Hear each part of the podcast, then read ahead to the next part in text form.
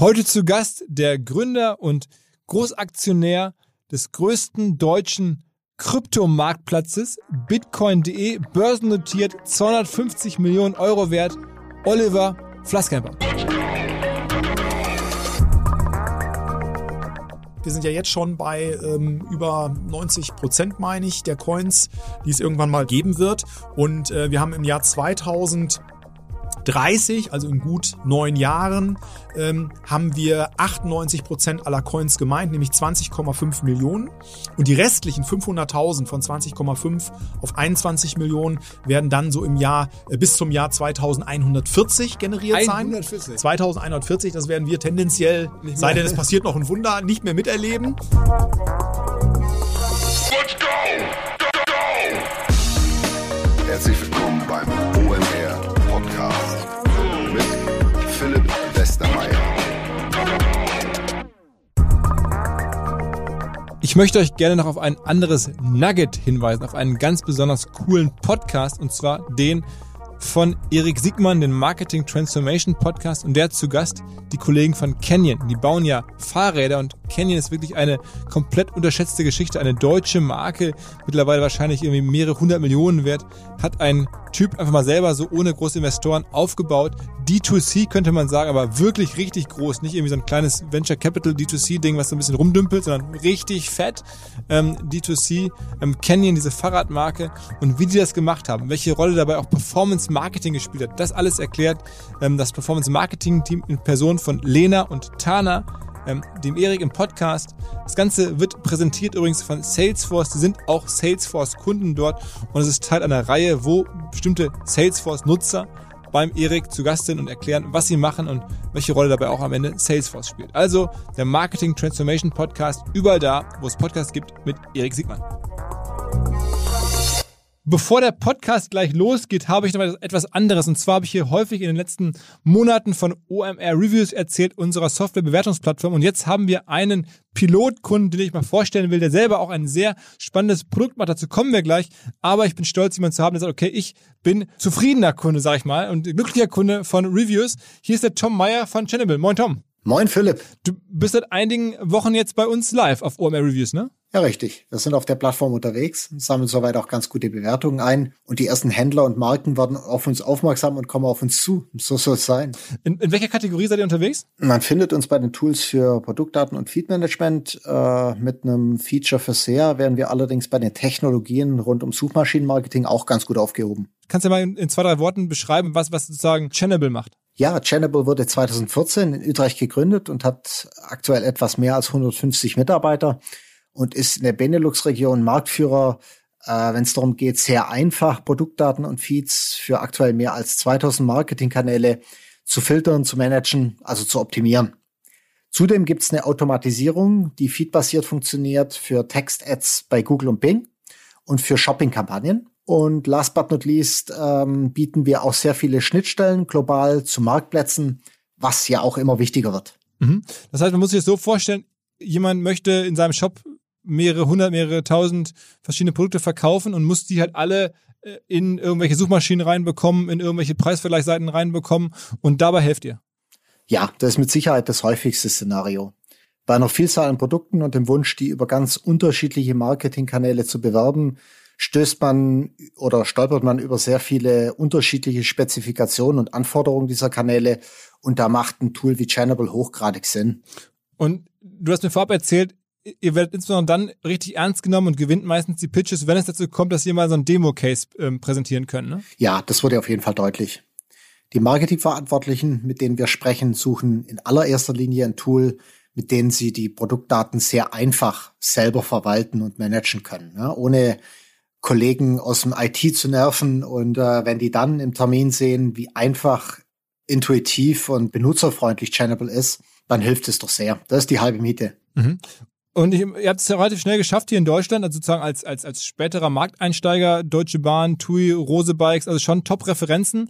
Ähm, kamen da schon welche über Reviews oder wo kamen die Kunden her? nee, in den Fällen jetzt nicht. Die Top-Referenzen betreuen wir tatsächlich schon seit ein paar Jahren. Und wir machen auch grundsätzlich schon länger Business in der Dachregion. Aber was richtig ist, wir haben jetzt ganz frischen Office hier in Deutschland, neue Kollegen und nochmal einen anderen Fokus auf die Region. Da bekommt die Kundenbetreuung sicherlich nochmal eine andere Qualität. Mhm. Und sag mal, vielleicht eine, sozusagen in aller Kürze, wenn jetzt jemand zuhört und sich denkt, okay, hm, habe ich noch nie drüber nachgedacht, ich bin am Ende ähm, E-Commerce-Anbieter, sind das eure Zielkunden? Also E-Commerce-Anbieter ist wahrscheinlich der, der Zielkunde schlechthin, egal was er verkauft. Am Ende, wenn es mehr als ein paar hundert Produkte sind, dann braucht man euch. Ja, genau. E-Commerce-Treibende mit einer Vielzahl an Produkten und einem entsprechenden Produktdatenpflegeaufwand oder Agenturmitarbeiter, ne? die haben ähnliche Themen äh, bei der Betreuung ihrer Kunden. Wenn die offen sind für neue Tools ähm, und neugierig sind, was Channable angeht, dürfen die mich gerne kontaktieren. Wie bezahlt man euch? Also wie ist das Erlösmodell von euch? Das ist eine monatliche Gebühr als Software as a Service, deren Höhe sich maßgeblich an der Anzahl der Items orientiert, die importiert werden. Mhm. Okay, okay. Also das heißt, ihr erarbeitet euch gerade hoffentlich mit unserer Hilfe eine immer größere Marktposition in Deutschland. Ihr habt auch deutschsprachigen äh, Kundensupport, seid ansprechbar. Ähm, du bist offensichtlich in Deutschland unterwegs, aber eigentlich aus Holland. Ähm, ich drücke euch die Daumen, bin gespannt, wie es vorangeht. Drückt uns die Daumen, weil ein bisschen UMR Reviews steckt dann halt auch in den zukünftigen Erfolgen von Channel mit drin. In dem Sinne, vielen Dank, Tom. Es ist eine Geschichte wie gemalt für OMR. Unfassbar, was der Olli da in den letzten Jahren gemacht hat. Angefangen mit 16 als Fernfahrer, als Trucker, als Lastkraftfahrer, wirklich als Ausbildungsberuf. Und dann über einen erfolgreichen Online-Marketing-Gründer, ein Affiliate-Netzwerk gegründet, eine Preisvergleichsseite ähm, geizkragen.de gegründet und dann vor einigen Jahren angefangen mit Krypto. Mittlerweile Betreiber und auch, ja, Gründer, Eigentümer des größten deutschen Kryptomarktplatzes, vor allem natürlich für Bitcoin. Das Ding ist mittlerweile börsennotiert. Ein Wahnsinn, was da steht. Ein vergleichbares Modell gibt es in den USA, heißt Coinbase, ist 100 Milliarden wert. Wie jemand, der in Herford in Westfalen lebt, extremst bodenständig ist, sowas hier in Deutschland hat bauen können, wie es dazu kam, alle Hintergründe, seine Gedanken über Bitcoin, über die ganze Szene. Natürlich jetzt hier gleich im Podcast. Ich bin Riesenfan vom Olli Flasscamper. So bodenständig, so normal und dann mit so einer unternehmerischen ja, Geschicklichkeit solche Dinger zu bauen. Es ist beeindruckend und ich fand es cool, dass er hier war. Auf geht's ins Gespräch mit Olli Flasscamper. Moin Olli. Hallo Philipp, moin moin. Es ist ja wirklich unglaublich. Also du hast, äh, das wusste ich gar nicht, mit 16 angefangen als Berufskraftfahrer. Genau. Ausbildung. Ja, das war meine erste Berufsausbildung. Das heißt, du hast dann mittlere Reife gemacht, oder? Genau, ich habe mittlere Reife gemacht und äh, dann muss ich mir überlegen, was ich so mache. Und so mein erster Gedanke war, ich gehe mal so in Einzelhandel, ne, so ein bisschen mit Handel und hier Flohmärkte und so. Da hatte ich schon immer ein bisschen zu tun und ein Fable für. Und dann habe ich aber, ja, hatte ich mich beworben bei so einem Herrenausstatter, Sir. Ich weiß gar nicht, ob es die mhm. hier auch gibt oder so. Gab es in Bielefeld, gibt's auch immer noch in der Altstadt und äh, habe mich da beworben, wurde dann auch genommen. Und dann irgendwie kam mir dann ein paar Wochen später äh, mir was um die Ecke, dass man auch eine Ausbildung als Berufskraftfahrer machen kann. Und das war relativ neu, weil es gab damals so ein großes LKW-Unglück in, in Hessen, in Herborn. Da ist mal so ein LKW in so eine Eisdiele rein und ja, gab äh, einige Tote, also schrecklicher Unfall. Und daraufhin hatten sie sich dann äh, entschieden, Regierung und IHK und alle, die da so für zuständig sind, dass es nicht gut sein kann, wenn Lkw-Fahrer eigentlich nur einen Führerschein haben, sondern dass man das auch als Ausbildungsberuf irgendwie mal konstruieren, kreieren sollte. Und da war ich so mit einer der ersten, die dann äh, quasi diesen neuen Ausbildungsberuf dann ausgeübt haben. Und ich habe davon dann gehört, habe mich dann bei so einer Spedition in Bielefeld dann mal vorgestellt, habe gesagt, hier würde ich gerne machen. Und die haben mich dann auch genommen. Und, äh, und dann rief ich dann an bei Sir in Bielefeld. Da sag ich, ja, ich habe mich jetzt doch nochmal umentschieden und so. Und dann wollten sie wissen, ja, was, was, was denn so? Und dann habe ich gesagt, ja, ich mache jetzt Berufskraftfahrer. Und dann war am anderen Ende der Leitung erstmal Stille und äh, so nach dem Motto, hm, ja, das ist jetzt doch ein bisschen was anderes wie das, was wir bei uns machen wollten. Und ich habe es aber nicht bereut. Das war tolle Zeit. Ich war zwei Jahre lang. Zwei Jahre lang, genau mittlerweile ist das drei Jahre lang sogar. Und ähm, ja, mit 16 Pkw-Führerschein machen, mit Sondergenehmigung und äh, mit 18 dann Lkw fahren statt mit 21. Also das war so ein bisschen die große weite Welt. Damals, vielleicht der ein oder andere Ältere erinnert sich noch, Manfred Krug auf Achse, ja, ja, diese absolut, Serie ja, da im ARD-Vorabendprogramm und so. Und das war so auch für mich, ne, so die große weite Welt. Die hatte ich natürlich zu dem wie Zeitpunkt. Bist, wie alt bist du heute aktuell? Ähm, ich bin jetzt 48. Ja. Also ja, schon lange, lange her.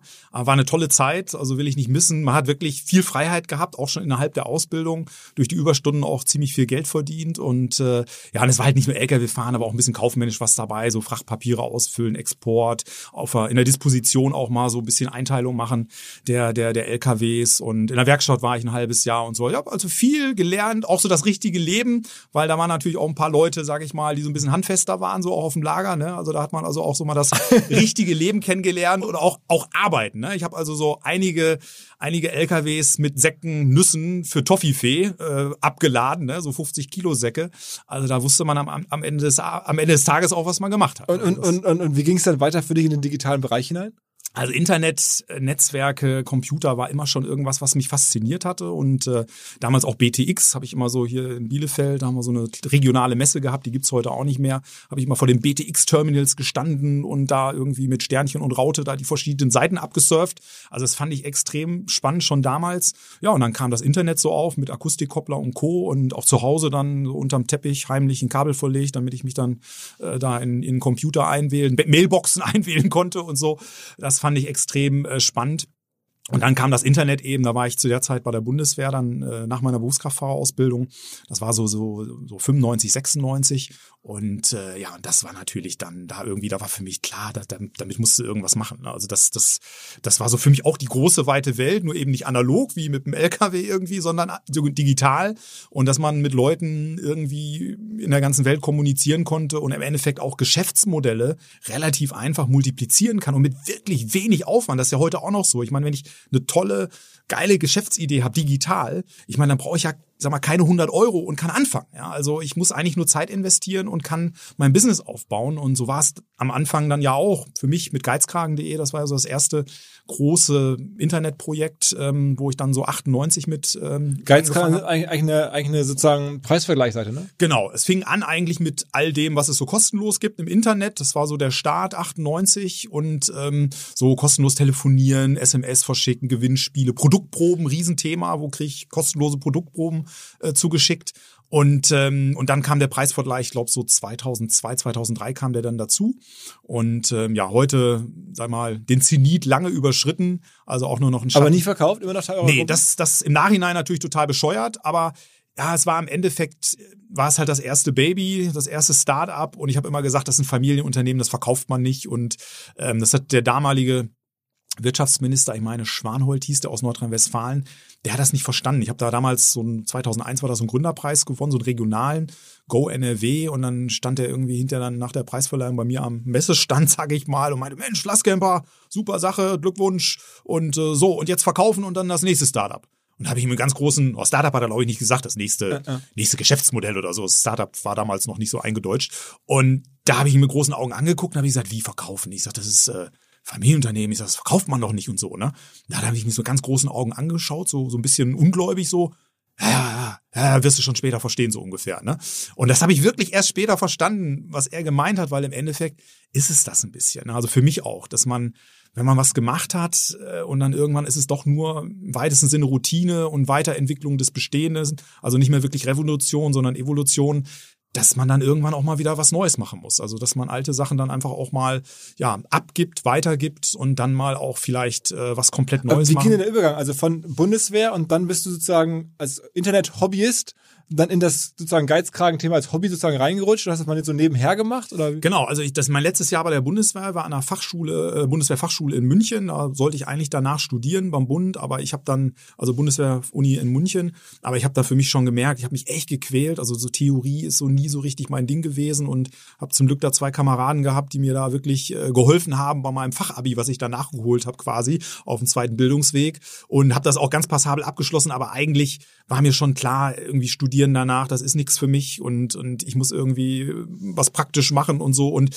ja, und dann das, man hat dann quasi Vormittag Schule gemacht, nachmittags saß man quasi auf der Stube und hat entweder nichts gemacht, wenn man es alles gewusst hat, so wie meine beiden Kameraden. Die hatten schon normales Abi, aber mussten da nochmal Fachabi machen, weil München deren NRW-Abi nicht anerkannt hat. Und deswegen für die war das also alles nur äh, Zeit absitzen. Und, äh, und ich habe dann nachmittags da gesessen und dann fing das eben an im Internet, hatte da so den ersten ISDN-Anschluss, das kam damals gerade so auf und habe mich dann da eingewählt und, und dann gab's so eine, so eine ähm, ja so eine, so eine Partnervermittlung, normale klassische Partnervermittlung, die dann so Werbung gemacht haben äh, bei Radio Charivari in München. Und ähm, die ist glaube ich Charisma, ich weiß nicht, ob es heute noch gibt. Und das dachte ich mir, ey Partnervermittlung ist doch super, äh, das das braucht, das muss doch im Internet geben, ne? Und dann habe ich da mal so ein bisschen gefummelt und meine ersten Webseite programmiert, die lag dann bei T-Online irgendwie so mit slash, mit slash tilde irgendwas so super lange URL und habe da so versucht die erste Partnervermittlung im Internet aufzubauen. Oder eine der ersten wahrscheinlich, die Single und Freizeit Connection Ostwestfalen Anrufe. Kennst wahrscheinlich hier, kennt wahrscheinlich jeder. Du wahrscheinlich auch, ne? genau. So, und hab da so mit, mit Microsoft Access so offline versucht, eine Datenbank zu programmieren, um dann Männlein und Weiblein miteinander zu matchen und so. Und eine Hotline gab's dann, so Telefon-Hotline, die habe ich dann bedient selber. Und ähm, dann gab's dann auch viele Anrufe ähm, habe dann am Ende 300 Leute in der Datenbank gehabt und äh, dann war so auch wieder ein Gespräch mit jemandem, Herren, ja, ein Telefongespräch an der Hotline und der meinte dann so, nach einer gefühlt halben Stunde, ein teures Gespräch für mich, weil das war so eine Weiterleitung, so 60, 60 Pfennig die Minute. Ähm, der Taxameter lief. Er fragte, Mensch, Lasskemper, Hand aufs Herz. Wie viele Damen haben Sie denn schon in Ihrer Datenbank? Und wir schrieben das Jahr 1996. Also ich brauchte gar nicht reingucken, weil ich hatte 300 Typen, aber nicht eine einzige Frau. Ja. Und da habe ich irgendwie äh, schlagartig so mir bewusst gemacht, dass meine Geschäftsidee vielleicht nicht so ganz glücklich äh, funktionierte, weil äh, Frauenquote damals 1996 gefühlte 0,2 Prozent. Also das konnte nicht wirklich funktionieren. Ich war einfach zu früh. Na, Im Nachhinein natürlich total bescheuert. Und dann bist du gewechselt, dann bist du da gewechselt auf das Geizkragenmodell. Genau, also irgendwie das, das Thema Internet hatte mich trotzdem angefixt, habe so ein halbes Jahr äh, Pause gemacht dann, weil ich doch ein bisschen gefrustet war, dass es irgendwie nicht so funktioniert hat mit meiner Partnervermittlung. Habe dann ein halbes Jahr später mal wieder in mein E-Mail-Postfach reingeschaut und war dann ganz überrascht, weil dann hatten die ersten Suchmaschinen, damals noch Alta Vista, All the Web, Lycos, äh, meine Webseite gefunden und hatte dann auch irgendwie die ersten Damen so äh, da, die sich anmelden wollten. Aber irgendwie war das Thema für mich durch. Und dann, äh, dann, dann war ich, gab's so Webseiten damals schon super bekannt, eine der meistbesuchtesten Internetseiten Deutschlands, kostenlos.de oder eben auch geizhals.de. Ja, und und das waren aber alles so Textwüsten. Da war noch nicht, das war nicht bunt, da waren keine Bilder, keine Geschichten, das war so emotionslos. Und das war für mich irgendwie so, wo ich dachte, Mensch, das kann man noch besser machen. Also irgendwie ein bisschen lustiger, ein bisschen bunter, äh, ein bisschen mehr auch redak also redaktionell begleitet. Und das war so die Geburtsstunde von geizkragen.de. Da gab es dann so einen Schotten, der erfunden wurde, so als äh, ja als Maskottchen, der dann so durchs Programm führte und äh, der quasi aus Schottland ausgewiesen wurde, um hier in Deutschland die ganzen Verschwender auf den ausgedacht? der Tugenden zurückzubringen. Ja, genau. Das war so eine Geschichte, habe ich mir ausgedacht. Und dieser um diesen Schotten herum entstand dann eben auch so so ganz viele andere Sachen und eben das wurde dann, den gab es eben auch als Bild, so als gezeichnete Figur und alles so ein bisschen lustiger. Der Geizkragen Gemeindebrief wurde verschickt, einmal die Woche so ein Newsletter in der Spitze 500.000 Leser, also wirklich. Äh, Wie groß war denn die Firma Geizkragen? Also wir hatten in der Spitze auch so äh, gut 30 Leute. Ne? 30 Leute ja. umsatzmäßig? Umsatzmäßig in der Spitze mal sieben Millionen, also Okay. sieben Millionen Euro im Jahr, auch beim guten Gewinn schon. Und äh, na und dann haben wir aber parallel dann auch schon andere Sachen aufgebaut und ich sag mal so der Zenit von geizkragen.de war so um so 2007, 2008. Da haben wir auch mal kurze Zeit mal Fernsehwerbung gemacht, so bei Bauer sucht Frau und äh, diversen anderen Formaten, NTV. Und was ist denn, was war denn der Niedergang? Warum ist es nicht weitergegangen? Ja, der Niedergang war äh, ganz platt gesagt, wir haben es übertrieben mit der Suchmaschinenoptimierung. Äh, wir haben einfach dann, ähm, sag ich mal, ja, die so Counter, weiß nicht, so, so Besucherzähler, das war früher auch mal sowas, was gibt's heute in, in der Form auch nicht mehr, wo man auf der Webseite so ein kleines, ähm, ja, wie so ein Counter einbilden konnte, so, so ein Zähler, der dann angezeigt hat, wie viele Besucher schon auf der Webseite waren. Findet man heute nur auf ganz alten, eingestaubten Webseiten. Und darüber konnte man auch Links dann positionieren und am Anfang war das möglich, im Grunde genommen dann äh, über den Weg bei Google sich äh, bessere Bewertungen oder bessere Rankings zu erschleichen. Funktioniert heute alles Also. SEO-mäßig. Genau, SEO-mäßig übertrieben. Das war im Endeffekt, muss man sagen, eigentlich das, das, das was uns äh, die meisten Besucher, glaube ich, äh, gekostet hat. Und aber Google hat selber auch einige Updates gemacht am Algorithmus. Diese ganzen vielen Preisvergleichsseiten und Bewertungsportale, wie zum Beispiel früher DoYou und Ciao, ich weiß gar nicht, ob es sie heute noch gibt. Ja, die wurden alle dann schlagartig extrem weit unten gerankt und das hat also viel, viel Traffic gekostet. Idealo, wie das haben die richtig gemacht? Die gibt's immer noch, ne? Idealo, genau. Der Martin Sinner hat damals, glaube ich, richtig gemacht, dass das eben zum einen nicht übertrieben hat mit der Suchmaschinenoptimierung, sondern ja einfach sehr intelligent angegangen ist. Und dann war natürlich der Deal da mit Axel Springer, also der, der erst Teil und dann, glaube ich, hinterher Ganzverkauf war, äh, glaube ich, das Richtigste, was man machen Das ist der konnte. einzige deutsche Suchmaschine, die noch richtig relevant ist, oder? Genau, weil die einfach dann meinem ich habe Martin, äh, korrigiere mich, falls ich da falsch liegen sollte, aber ich glaube, die haben einfach durch den Deal auch mit Axel Springer dann viele, viele gute Links bekommen, die einfach wichtig waren, um gut positioniert zu sein und neben dem guten Content, den man einfach haben musste. Und äh, und das war am Ende dann sicherlich äh, die bessere Entscheidung. Was war dann für dich die nächste Iteration? Also wie ging es dann für dich unternehmerisch weiter, nachdem du merktest, das eine sinkt mir so ein bisschen hier weg, das Geizkragen? Was kam dann? Also wir haben ja zum Glück immer parallel andere Sachen gemacht und AdButler, also das, das Affiliate-Netzwerk 2001 sind wir damit ähm, an den Start gegangen.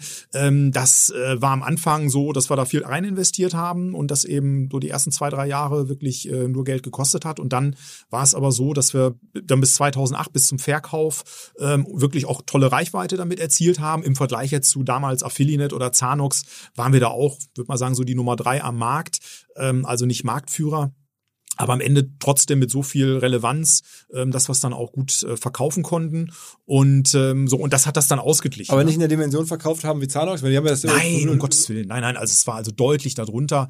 Ähm, also das ist ähm, auch die, muss ich sagen, im Nachhinein vielleicht so ein kleines eins der drei wichtigen Learnings, würde ich sagen, ähm, die ich gemacht habe, ähm, die haben einfach äh, einen Vertrieb gehabt. Ja, Ich war mit geizkragen.de so äh, in dem Gedanken verfangen, dass man im Internet keinen Vertrieb braucht, sondern dass alles elektronisch läuft, dass du keinen mehr anrufen musst, dass du nicht auf Messen fahren musst, dass du nicht irgendwie mal telefonieren musst, ja, sondern eigentlich alles elektronisch machen kannst. Und das war ein totaler Irrglaube, den ich eigentlich, wenn ich ehrlich bin, erst durch Zanox dann, äh, durch die Erfahrung mit Zanox äh, gemerkt habe, Wettbewerber. wie falsch, als Wettbewerber, wie falsch ich dann mhm. da doch letztlich mit lag, weil die haben halt äh, was gemacht, was ich am Anfang überhaupt nicht verstanden habe. Die hatten ganz wenige Kunden nur am Anfang, aber eben Brands, ja. Die hatten so ein Esprit und so eine Expedia, also wirklich tolle Marken auf der Plattform, haben von denen sogar es geschafft, relativ hohe ähm, Listing-Fees zu bekommen, also so Setup-Einrichtungsgebühren von, weiß ich, 5.000, 10.000 Euro, glaube ich.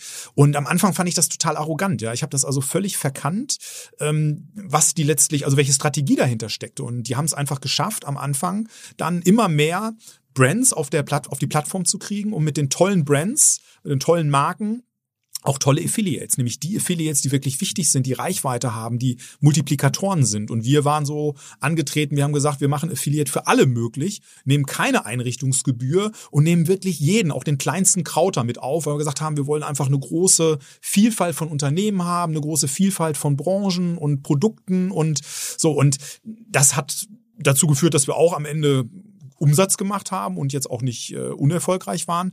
Aber ich sag mal, die, die, die Wahnsinnsumsätze, die Zanox dann gemacht hat mit den tollen, ja, tollen Super-Affiliates und so, das war uns dann am Ende äh, vergönnt. Ja. Das heißt, das, ist das dann nicht verkauft? Gegönnt, nicht vergönnt. Das heißt, du hast einen Adbattler verkauft?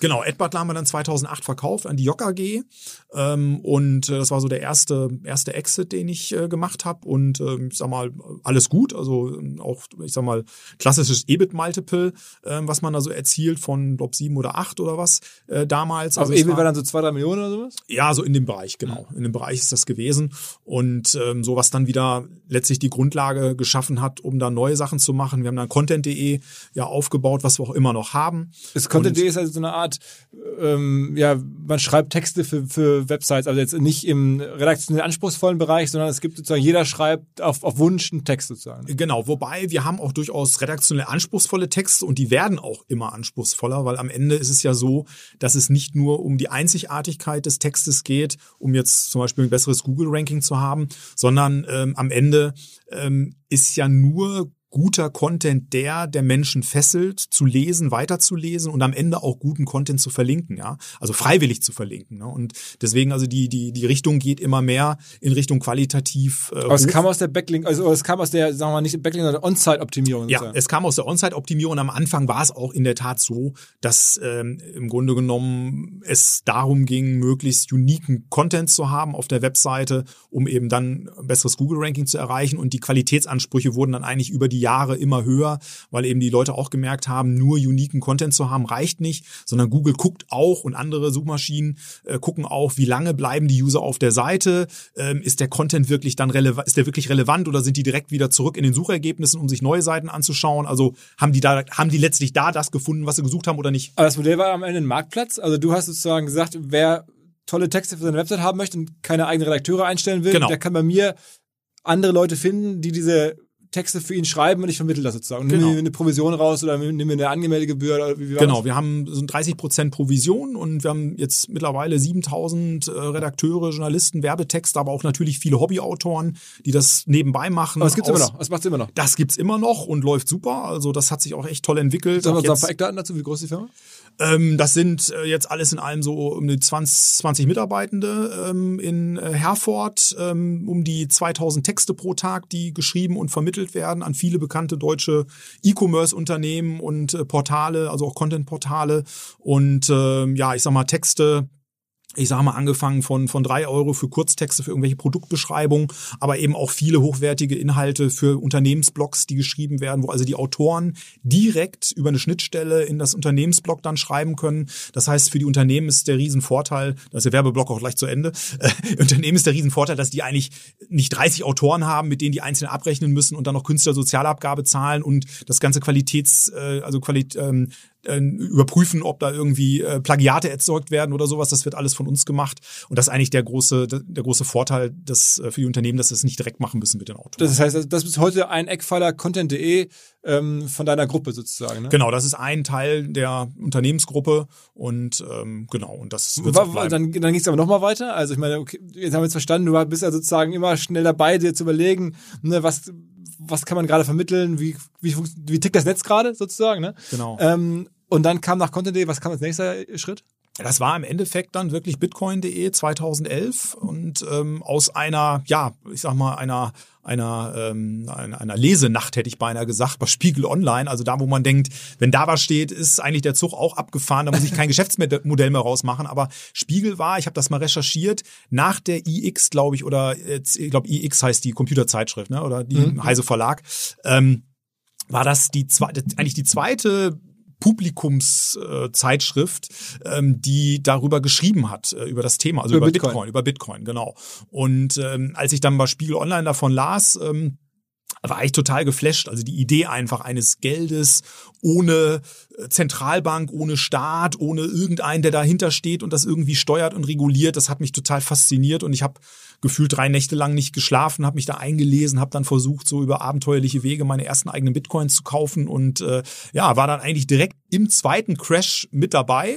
Also der erste Crash, habe ich mir sagen lassen, war dann, da war ich nicht dabei, äh, 2010, da ging es da runter von 8 Cent pro Bitcoin auf 2 Cent. Ich glaube, das sind Preise, wo heute alle nochmal gerne kaufen würden. Und ich bin dann sozusagen rein, da war der Kurs ungefähr so um die 10 Euro und der ging dann hoch bis 20 Euro, um dann innerhalb von anderthalb Jahren grob von äh, 2011 bis äh, 2003, äh, 2012 dann äh, zu fallen auf zwei Euro, auf ein Zehntel ja, des ehemaligen Höchstkurses.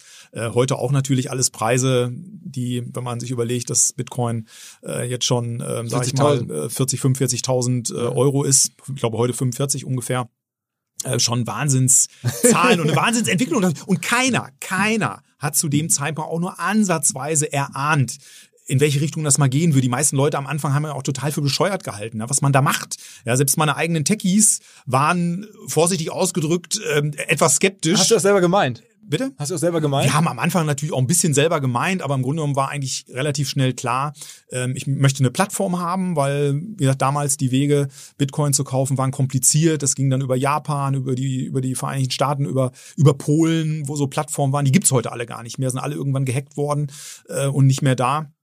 Und dann war relativ schnell klar für mich, wir brauchen sowas auch in Deutschland. Ja, wir brauchen irgendwie eine Plattform in Deutschland. Und dann habe ich geguckt, äh, bitcoin.de, die Domain hatte irgendeine Werbeagentur, hatten aber nicht so richtig Idee damit, was zu machen. Und dann habe ich die gekauft, die Domain äh, von denen. Und dann haben wir wirklich innerhalb von drei Monaten, glaube ich, die erste Beta-Version dann des Marktplatzes entwickelt. Wo man einfach als normaler Mensch Bitcoin kaufen kann. Genau, das ist auch als Marktplatz gestartet, ist auch heute noch im Prinzip ein Marktplatz, also keine richtige Börse, also mehr so zu vergleichen mit, ich sage mal, so eine Art äh, Ebay für Bitcoins, ähm, weil eine Börse in Deutschland zu betreiben, äh, ja, ist halt ein dickes Brett, ein ganz dickes Brett, regulatorisch, also mit Erlaubnis der BaFin und so. Und die kriegt man jetzt einfach auch nicht nur so, ne, dass man da mal irgendwie hingeht und sagt, ich hätte mal gerne und hier sind die 500.000 Euro Startkapital oder so, sondern es ist wirklich ein Wahnsinnsaufwand, der da betrieben werden muss. Und wir haben aber jetzt eine Möglichkeit gefunden, das auch ähm, anders gut äh, hinzukriegen vom Prozess, so dass es also vom Feeling her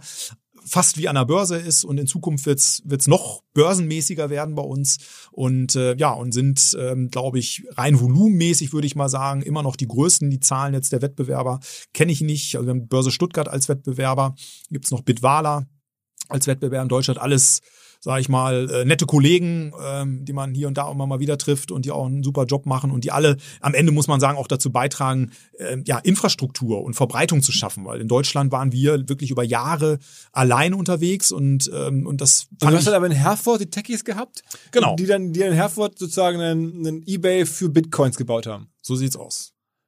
Und hast du selber viel mitgebaut? Also bist du selber auch tief in die Technik eingestiegen? Nee, ich sage mal, wenn ich sagen würde, ich wäre Programmierer, ist es eine Beleidigung für jeden, der programmiert oder der es auch gelernt hat. Also ich kann skripten, ja, ich kann so ein bisschen hier runterskripten von oben nach unten. Also selbst so äh, prozessorientierte Programmierung oder sowas, da verstehe ich schon mal nicht, verstehe ich nichts von. Und ich habe irgendwann festgestellt, ey, das macht keinen Sinn, dass ich mich da irgendwie da hinsetze, weil ich war auch immer echt gefrustet, muss ich sagen, weil ähm, ich muss dann immer, ich kam dann irgendwann nicht weiter, muss da jemand fragen, hier, wo ist das Problem und helfen mir mal. Und deswegen habe ich das mit dem Skripten dann relativ schnell gelassen und habe es dann ähnlich wie Webdesign dann Leute machen lassen, die da was auch wirklich von verstehen. Und nee, ich bin, sage ich mal, so ein Generalist. Ich habe von ganz vielen Dingen, glaube ich, so ähm, gefährliches Halbwissen. Also ich kenne mich in allen Bereichen so gut aus, sage ich immer, dass, äh, glaube ich, mich nicht so jeder über den Tisch ziehen kann. Das ist, glaube ich, ganz wichtig, dass man so Dinge einschätzen kann, ne? dass man so irgendwie ein Gefühl dafür bekommt, passt das jetzt, was, was der einem da gerade erzählt oder nicht. Und äh, aber ansonsten braucht es einfach Experten, die dann am Ende dann das, das Thema umsetzen. Und dann hast du selber auch Bitcoins gekauft, logischerweise damals? Genau, ich habe privat dann einfach mal ein paar Bitcoins gekauft, um mal zu gucken, wie sich das so anfühlt und die dann auch in der eigenen Wallet zu haben. Ist das, hast dann ein eigenes Wallet programmiert oder war das, was war das nee, für ein Wallet? Nee, die Wallets, die gab's oder das Wallet, am Anfang gab's ja nur eins und dann gab's dann irgendwann noch ein paar andere, so ein Derivate. Äh, ist ja wie ein digitales Portemonnaie im Grunde genommen, wo man seine Coins dann drin hat und dann kann man die versenden übers Bitcoin-Netzwerk an jeden, der auch ein Bitcoin-Wallet hat. Also im Prinzip eine ganz einfache Kiste, weil Bitcoin ist ja entstanden eigentlich als Gegenentwurf zu staatlichen Währungen. So war die ursprüngliche Idee, weil man gesagt hat, es kann ja nicht sein, dass eigentlich der Staat das Monopol auf das Geld hat und wir brauchen jetzt mal ein demokratisches Geld. Ein Geld, wo eben keine Banken, keine Zentralbank, kein Staat dahinter steht. Und, äh, und ich bin eben in diesem System nicht darauf angewiesen, einen Mittelsmann zu haben, sondern kann selber meine eigene Bank sein. Kann meine Bitcoins also in meinem eigenen Wallet, auf meinem eigenen PC, auf meinem eigenen Hardware-Wallet, das sind dann so kleine USB-Sticks mit einem Display drauf, oder eben auf dem Paper-Wallet, also auf einem Blatt Papier im Grunde genommen, kann ich meine Bitcoins speichern. Und das macht das ganze System eigentlich so, so revolutionär, ja, dass man eben unabhängig ist, dass man wirklich unabhängig ist und kein, kein Stakeholder dahinter steht, der irgendwie immer die Hand aufhält. Ich meine, wir natürlich mit der Börse, wir sind Dienstleister, wir machen es natürlich nicht umsonst, kriegen dann eine Gebühr dafür, dass wir diesen Marktplatz bereitstellen. Aber das Bitcoin-System als solches ähm, ist erstmal kostenlos. Ja, wenn ich natürlich Bitcoins transferieren will, dann gibt's Gebühren, die sind mittlerweile auch relativ hoch. Was, aber was nehmt ihr aktuell? Oh, ich glaube, eine Transaktion, das letzte Mal, als ich geguckt habe, waren wir, glaube ich, bei 25 Dollar oder so pro Transaktion, also schon extrem hoch. Weil du immer eine Provision, weil du immer einen Prozent nimmst von dem. Nee, weil im Grunde genommen ist es eigentlich, wenn man will, eine Art Beat-Verfahren. Das heißt, derjenige, welche, der eine Transaktion durchführen möchte, der, der kann sich, der, der, der gibt's Möglichkeiten, das zu berechnen. Wenn du sagst, ich will, dass die jetzt in, in den nächsten zehn Minuten durchgeführt wird, meine Transaktion, äh, dann musst du halt einen hohen Preis bezahlen, äh, weil dich die Miner dann eben direkt als nächstes mit aufnehmen in den nächsten Block und deine Transaktion dann relativ schnell durchgeführt wird. Und wenn du sagst, nee, ach, ist mir eigentlich egal, das kann auch, hat auch einen Tag Zeit, dann bietest du eben weniger und, und schickst weniger Überweisungsgebühren mit deiner Transaktion mit und dann wird deine Transaktion eben erst in einem Tag durchgeführt. Aber wie ist denn euer Modell? Also wie ist denn das, das Geschäftsmodell von Bitcoin.de? Das Geschäftsmodell von Bitcoin.de ist im Prinzip total einfach, weil es ähnlich ist wie bei eBay. Das heißt, für jede Transaktion, die bei Bitcoin.de stattfindet, bekommen wir eine Gebühr und zwar zwischen ähm, 0,6 bis 1 Prozent die sich Verkäufer und Käufer teilen. Das heißt also, äh, Käufer und Verkäufer zahlen jeder äh, 0, äh, 0,3 äh, bis äh, 0,5 Prozent äh, Gebühren für eine Transaktion, die bei uns stattfindet. Und diese 25, ähm, Das ist nur für eine, es ist nur die Überweisungsgebühr im Netzwerk. Das heißt, wenn ich also Bitcoins in meinem Wallet habe und möchte die transferieren, dann brauche ich im Grunde genommen einen Miner, der meine Transaktion mit in seinen Block aufnimmt. So, und da gibt's also nur eine beschränkte Anzahl von Plätzen. Also es ist im Prinzip wie eine Art Bus, ja, wie ein Flixbus, ja, wo am Ende 100 Leute davor stehen und der, der am meisten bezahlt, der wird eben mitgenommen und die anderen müssen halt warten, bis der nächste das heißt, Bus das kommt. man nochmal separat zu dem Preis bei euch, wenn man jetzt. Genau, wobei das eben nur anfällt, wenn ich wirklich eine Transaktion durchführe. Das heißt, wenn du deine Coins jetzt als Beispiel bei uns auf der Plattform belässt, wobei man eben auch da aufpassen sollte, man sollte nicht immer alles auf einem auf einer Stelle liegen haben. Also man sollte durchaus auch da diversifizieren und, und seine Coins verteilen. Ähm, aber nur dann, wenn ich eine Transaktion durchführe von einem Wallet in ein anderes Wallet, was bei uns nicht stattfindet. Also bei uns, solange die bei uns auf der Plattform liegen, sind das alles nur interne Transaktionen. Das kostet gar nichts, sondern ähm, da kostet eben nur der Handel etwas. Und wenn ich was raustransferieren will, also ich sag mal, ich habe jetzt einen Kumpel, der sitzt jetzt in Brasilien und dem will ich jetzt einfach mal Bitcoin schicken, warum auch immer, oder in Argentinien, weil es jetzt gerade da vielleicht wirtschaftlich nicht so gut läuft, dann äh, kann ich eben eine Transaktion machen und dann kostet eben meine Transaktion eine Überweisungsgebühr, die aber total variabel ist. Die kriegt dann auch nicht irgendeine Bank und nicht immer der gleiche, sondern eben der meiner, Der es gerade macht. der gerade in dem Moment den nächsten Block gefunden hat und dann die Überweisung durchführt. Wie, wie ist denn das jetzt bei euch aktuell? Mit wie viel Geld kann man einsteigen? Also wenn ich jetzt da, man kann ja auch Teile eines Bitcoins Genau. kaufen. Was ist der kleinste Teil, den man kaufen kann bei euch? Also bei bitcoin.de meine ich, ist die Mindesttransaktionsgebühr irgendwas um die 50 Euro, können auch 60 sein, also genau weiß ich es nicht. Also man kann wirklich mit ganz, ganz wenig Geld anfangen.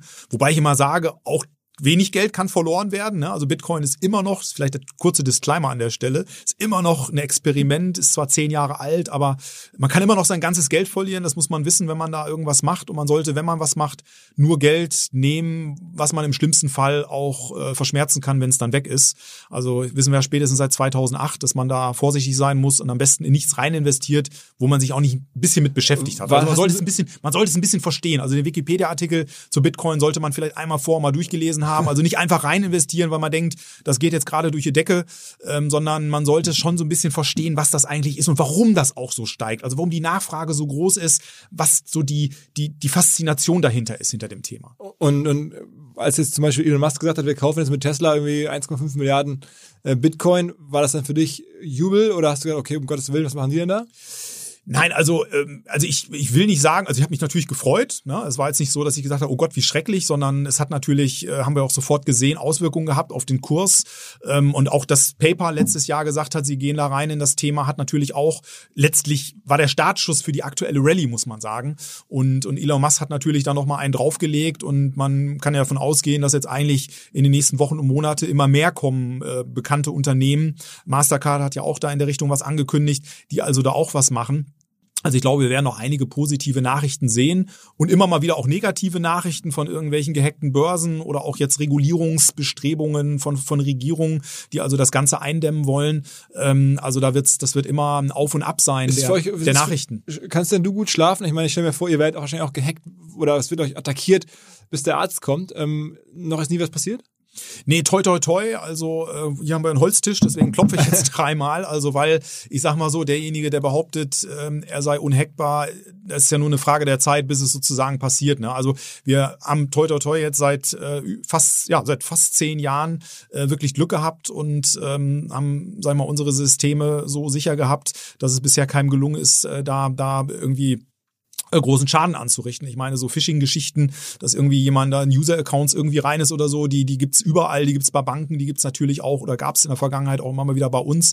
Ähm, aber ich sag mal, der große Hack, toi toi toi, der ist bisher ausgeblieben. Und ähm, da muss man eben ja sensibel sein bei dem Thema, weil äh, am Ende ähm, muss man immer einen Schritt voraus sein vor möglichen Angreifern und es ist natürlich auch super attraktiv, irgendwo im Ausland zu sitzen und von seinem Computer aus zu versuchen, in irgendwelche Systeme einzudringen. Da ist ja kein Unternehmen vor gefeit und wir haben ja jeden Tag Unternehmen, auch große, bekannte deutsche Unternehmen, nur hört man nicht von jedem, die angegriffen werden, wo Computersysteme lahmgelegt werden, wo dann Geld erpresst wird.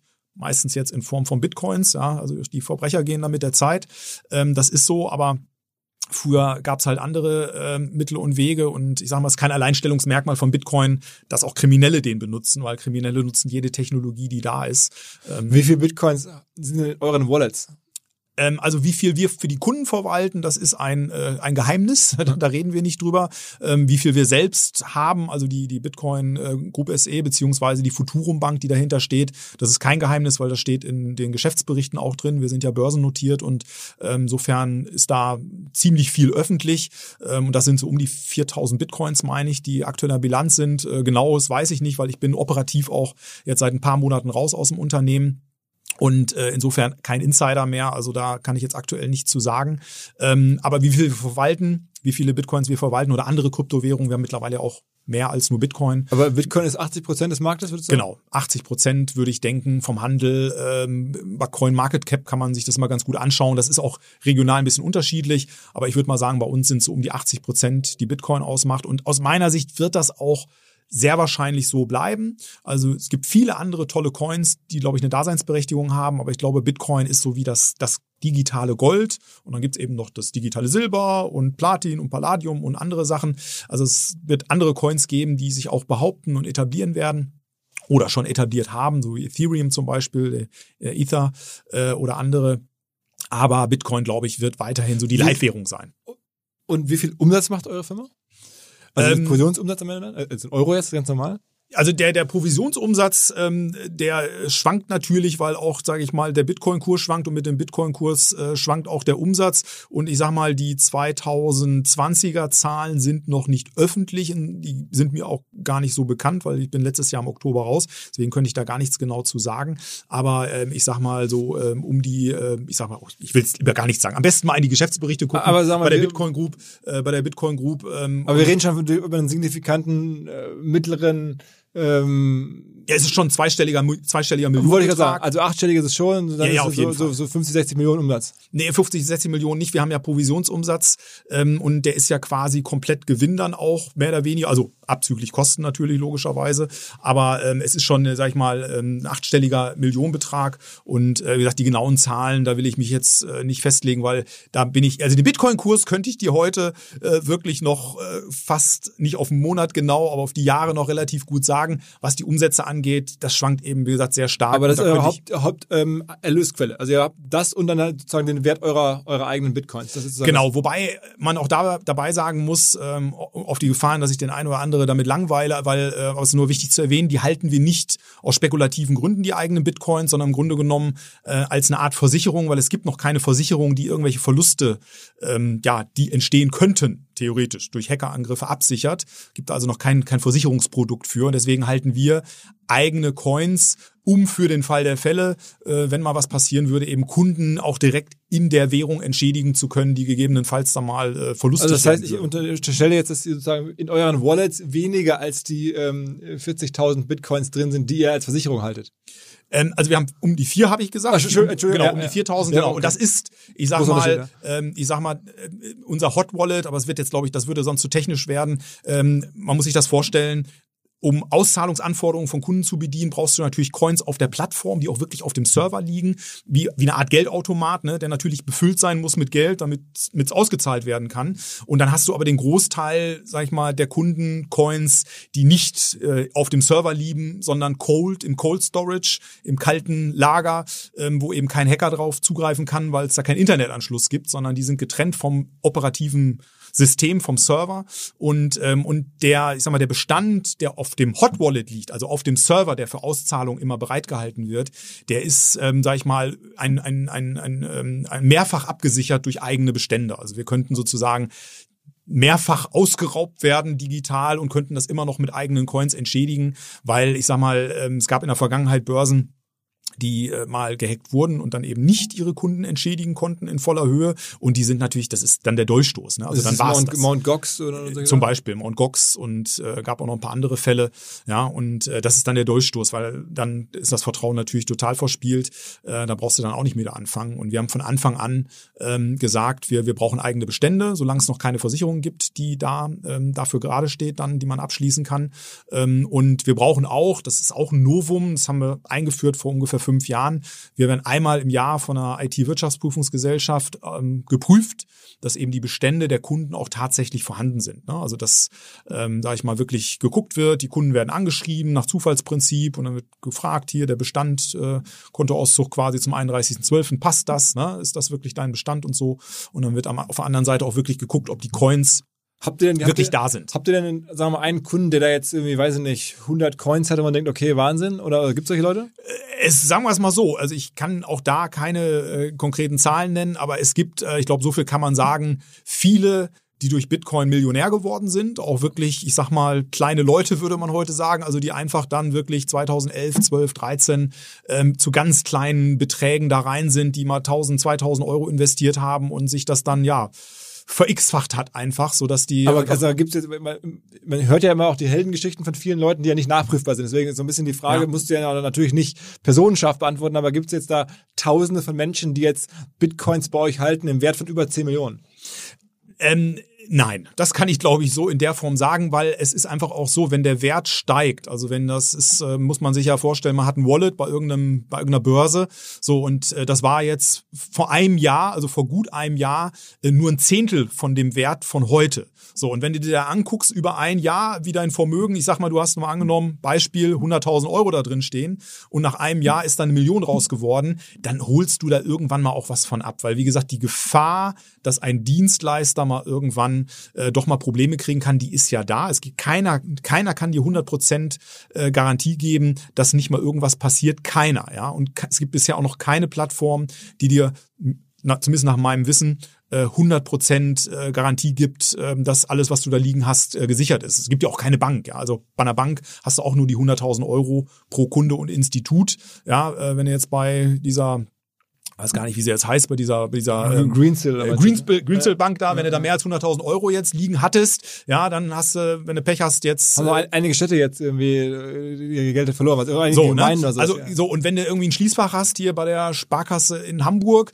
äh, und da gräbt einer einen Tunnel von irgendeinem Parkhaus und raubt da die ganzen Schließfässer aus und du hast die nicht extra versichert, dann schaust du auch in eine Röhre. Ne? Also hundertprozentige Sicherheit gibt es nirgendwo, auch und vor allem nicht in, im Bitcoin oder in der Krypto in der Kryptoszene. Das heißt, du solltest und das machen auch die Kunden das verteilen. Das heißt, du sollst dann auch mal Geld abheben. Du sollst ein bisschen was in deiner eigenen Wallet haben. Du sollst da vielleicht ein bisschen was auf ein Paper Wallet packen und das packst du in Schließfach bei der Bank. Also man sollte schon ein bisschen auch Schätz da mal, wie viele. Bitcoin-Millionäre gibt es denn in Deutschland? Schätzung. Oh, also ich, also wenn ich jetzt also wirklich echt nur eine Schätzung aus dem Bauch heraus, ich würde mal sagen, ähm, ja, so Bitcoin-Millionäre, vorsichtig geschätzt, 5.000 bis 10.000 würde ich mal schauen. In Deutschland. Ja, das meine, meine Schätzung. So um die 5.000 würde Wie, ich mal wie viele. Kunden habt ihr? Bitte? Wie, viele Menschen arbeiten? Also, wir Also wir gehen, jetzt, wir, wir gehen jetzt so auf die 900.000 Kunden zu. Ja, genau. Und ähm, das da sind dann sowohl Käufer als auch Verkäufer. Ja, die sind ja meistens beides. Also ähm, sag mal, es gibt Leute, die eben, es gibt natürlich welche, die überwiegend nur kaufen und wenig verkaufen. Ähm, aber auch jemand, der verkauft, muss ja vorher gekauft oder gemeint haben. Und das sind ja Leute, die machen das nicht mit ihrem Klarnamen. Das sind ja bei euch auch alles Leute, die, haben- also der Klarname kommt ja erst dann raus, wenn man das, das bezahlt, dann teilweise den Bitcoin mit seinem echten Cash von seinem Bankkonto. Dann sieht man, wer das bezahlt. Genau. Aber, Wobei Kunden bei uns alle namentlich bekannt, ist, äh, bekannt sind. Also das ist mittlerweile auch äh, regulatorisch so, wegen Geldwäschegesetz und Co., dass also alle Kunden, die bei uns handeln, äh, selbst mit kleinen Beträgen, das ist im Prinzip wie eine Öffnung eines Kontos bei einer Bank. Das heißt, du musst dich identifizieren. Da gibt's noch so eine kleine, sag ich mal, ähm, ja, Bagatellgrenze, nenne ich es mal, also bis 1000 Euro pro Kunde und Jahr Umsatz musst du dich jetzt nicht vollständig identifizieren mit deinem Personalausweis, also hier Postident oder Videoident, äh, sondern da reicht's dann, wenn du nur ein Konto angibst, was einmal verifiziert wird. Aber das ist ja auch schon im Grunde genommen fast eine vollständige Identifizierung, weil das Konto, was du dann über eine Testüberweisung verifizierst, äh, das hast du ja auch bei einer Bank wieder mit deinem Ausweis irgendwie verifiziert. Das heißt, alle Kunden sind uns namentlich bekannt in Deutschland. Ähm, habt ihr vor allem deutsche Kunden? Wir haben überwiegend deutschsprachige Kunden, also Deutschland, Österreich, Schweiz, ähm, aber auch ähm, aus dem, sag ich mal, ja, europäischen Ausland, also sagen wir EU-Mitgliedstaaten, SWIFT-Bereich, also alles, was mit SEPA sozusagen bezahlt werden kann, sind unsere Kunden, aber schwerpunktmäßig ist es der Dachraum, ja. Okay. Und ihr habt jetzt auch noch eine Bank, mit der ihr kooperiert oder gehört die Bank auch mit zur Firma dazu?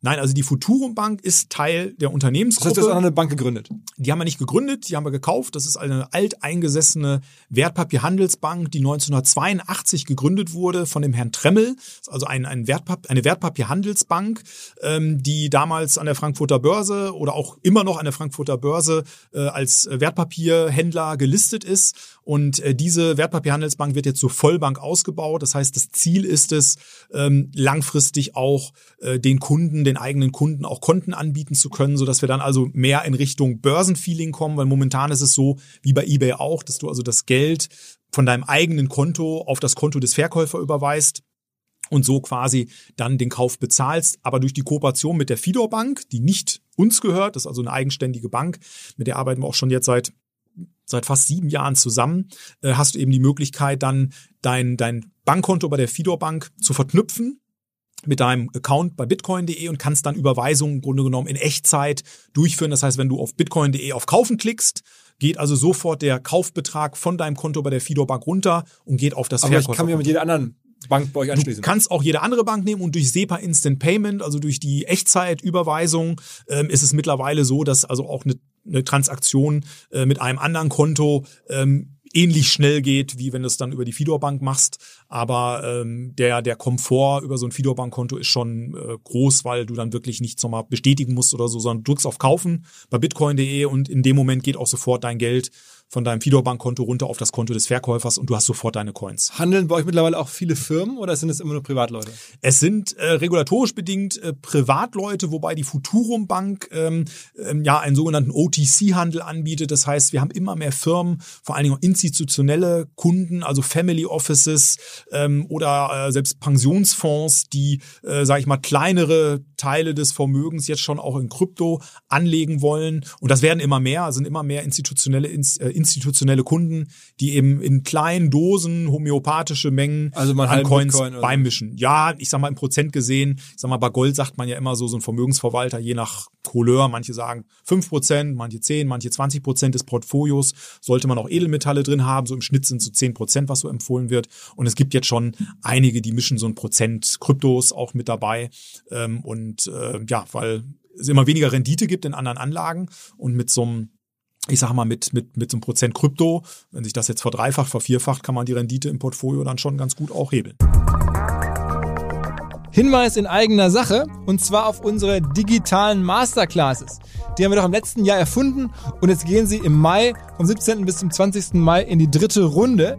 Im letzten Jahr haben über 15.000 einzelne Menschen daran teilgenommen und haben Dinge halt wirklich in der Tiefe gelernt an Kundencases, How-to-Anleitungen, ganz spezifische Themen, wo Experten mal über 90 Minuten oder über 60 Minuten richtig tief in Sachen reingegangen sind. Das Ganze natürlich im OMR Look and Feel mit begleitendem Chat, wo unsere Redakteure mit in den Chats drin sind. Wir versuchen wirklich das meiste rauszuholen für die Menschen, die zuhören und häufig sind die Experten aus Firmen und danach suchen wir nach Unternehmen, die sagen, hey, ich habe Experten, ich bin einfach richtig kundig und tief in einem Thema drin, ich möchte mitmachen bei den digitalen Masterclasses, dann meldet euch bei uns, wenn ihr darauf Bock habt. Das Ganze kann man tun über dmc.omr.com. Da melden sich dann meine Kolleginnen und Kollegen. Der Termin der Durchführung, wie gesagt, ist der 17. bis zum 20. Mai. Also meldet euch in den nächsten Wochen, wenn ihr Bock habt, dabei zu sein. Ansonsten gerne den Termin schon mal vormerken. Übrigens, wir werden unterstützt bei dem Thema von Dell, dieser legendären, ikonischen Computerfirma Dell, von Michael Dell gegründet. Die unterstützen jetzt auch uns. Wir sind stolz. Vielen Dank an Dell und wir sehen uns bei den digitalen Masterclasses. Und hast du diese Firma gegründet ohne Investoren? Oder, oder hast du mittlerweile, du hast also ich meine, ich weiß es ja, weil es der Börsen notiert, wir haben es, Genau. äh, 250 Millionen Market Cap hat die ganze Gruppe jetzt. Ähm, und dir gehören davon irgendwas zwischen 30 und 50 Prozent. Das heißt, der Rest ist, sind entweder Free Float, also nur irgendwelche Kleinaktionäre, die dir Geld gegeben haben. Aber ich nehme an, es gab auch vorher schon im Prozess vor dem Börsengang wahrscheinlich schon Profi-Investoren. Nee, überhaupt nicht. Ähm, Das war wirklich ein Thema. Also ich war ja mal 2013, 14 ein bisschen unterwegs, so eine kleine Roadshow gemacht, so ein paar auch äh, Venture Capital Firmen ja, abge, abgefahren und mich vorgestellt und äh, ich sag mal die üblichen Verdächtigen, so ein Early Bird und so ein Cap Venture und so ein Commerz Venture und wie sie alle hießen und ich muss ich bin bei allen abgeblitzt, ja? Also die für die war das Thema, ich fand das zwar alles spannend und haben sich auch mit mir unterhalten, aber ähm, die wie wie bei vielen anderen auch, für die war das zu spooky, ja? So, ein- so ein komisches virtuelles Geld ohne echten Gegenwert, so was von so einer Community irgendwie herausgegeben wurde, ich sag mal von Freaks für Freaks, das war für die, glaube ich, zu abgedreht zu diesem Zeitpunkt noch. Und die konnten da, ja, glaube ich, mit dem Thema noch nicht so richtig viel anfangen ähm, und haben dann wirklich am Ende, ja, sich dagegen entschieden äh, zu investieren. Ziemlich dumm im Nachhinein. Im Nachhinein, im Nachhinein, ich will nicht sagen dumm, aber im Nachhinein, ja, war es halt eine falsche Entscheidung.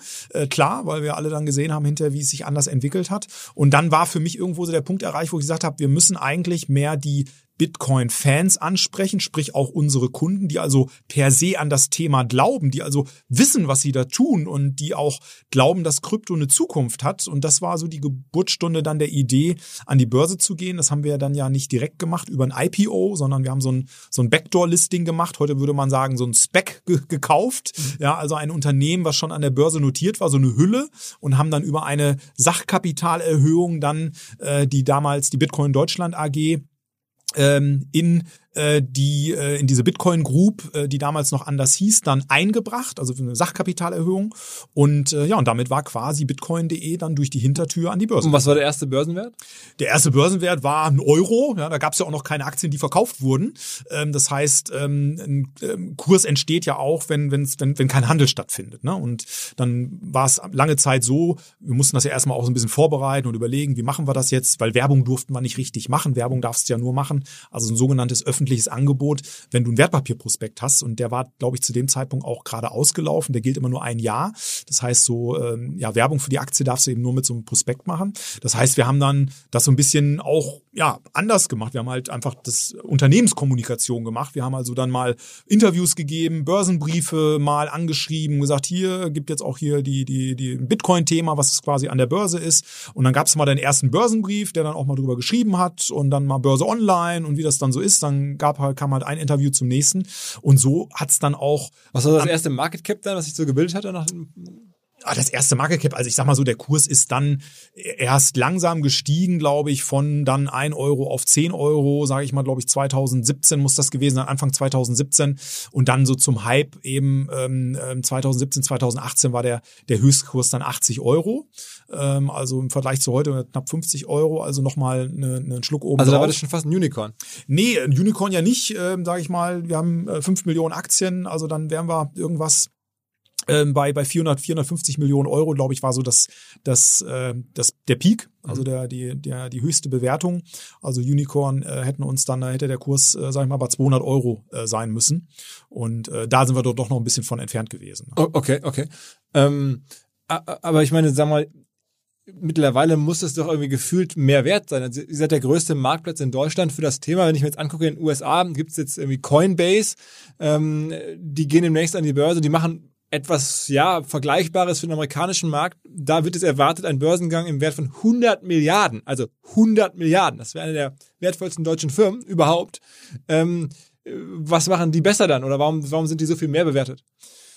Ja, ich glaube, die sind natürlich einfach international äh, sehr stark vertreten. Inner aber 250 Millionen zu 100 genau, Milliarden ist schon inner, ne? Inneramerikanisch natürlich auch, ja, aber die haben natürlich auch viel, viel mehr Kunden, ja. Also die reden dann äh, von, von zig Millionen Kunden, die die haben, äh, machen auch ganz andere Umsätze. Also ich glaube, äh, ob die, ob die äh, Marktkapitalisierung am Ende gerecht ist und vor allem jetzt muss man auch dabei sagen, äh, nach der Korrektur am Nasdaq äh, werden es vielleicht auch nicht mehr 100 Milliarden sein, sondern noch 50 am Ende. Ich meine, das ist immer noch viel, aber ich glaube, die Bewertungen aktuell sind auch eher rückläufig rückläufig da. Ich bin mal gespannt, äh, wann die jetzt wirklich dann an die Börse gehen und was dann die Bewertung sein wird.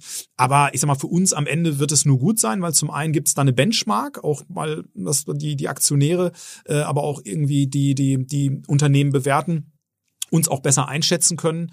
Ähm, wir sind natürlich eher ja national unterwegs noch. Das soll sich dann ja auch in Zukunft ändern. Also wir sind ja auch dabei jetzt ähm, mit der Futurum Bank, wenn die dann äh, mal Vollbank geworden ist, äh, dann auch äh, innerhalb Europas äh, mehr Gas geben zu können, mehr Gas zu geben, wie wir das aktuell noch nicht so machen können, ähm, weil das sind halt immer regulatorische Themen, die da auch dahinter stehen. Und ich habe immer gesagt, wir sind ein deutsches Unternehmen, wir wollen auch von Deutschland aus das Ganze machen.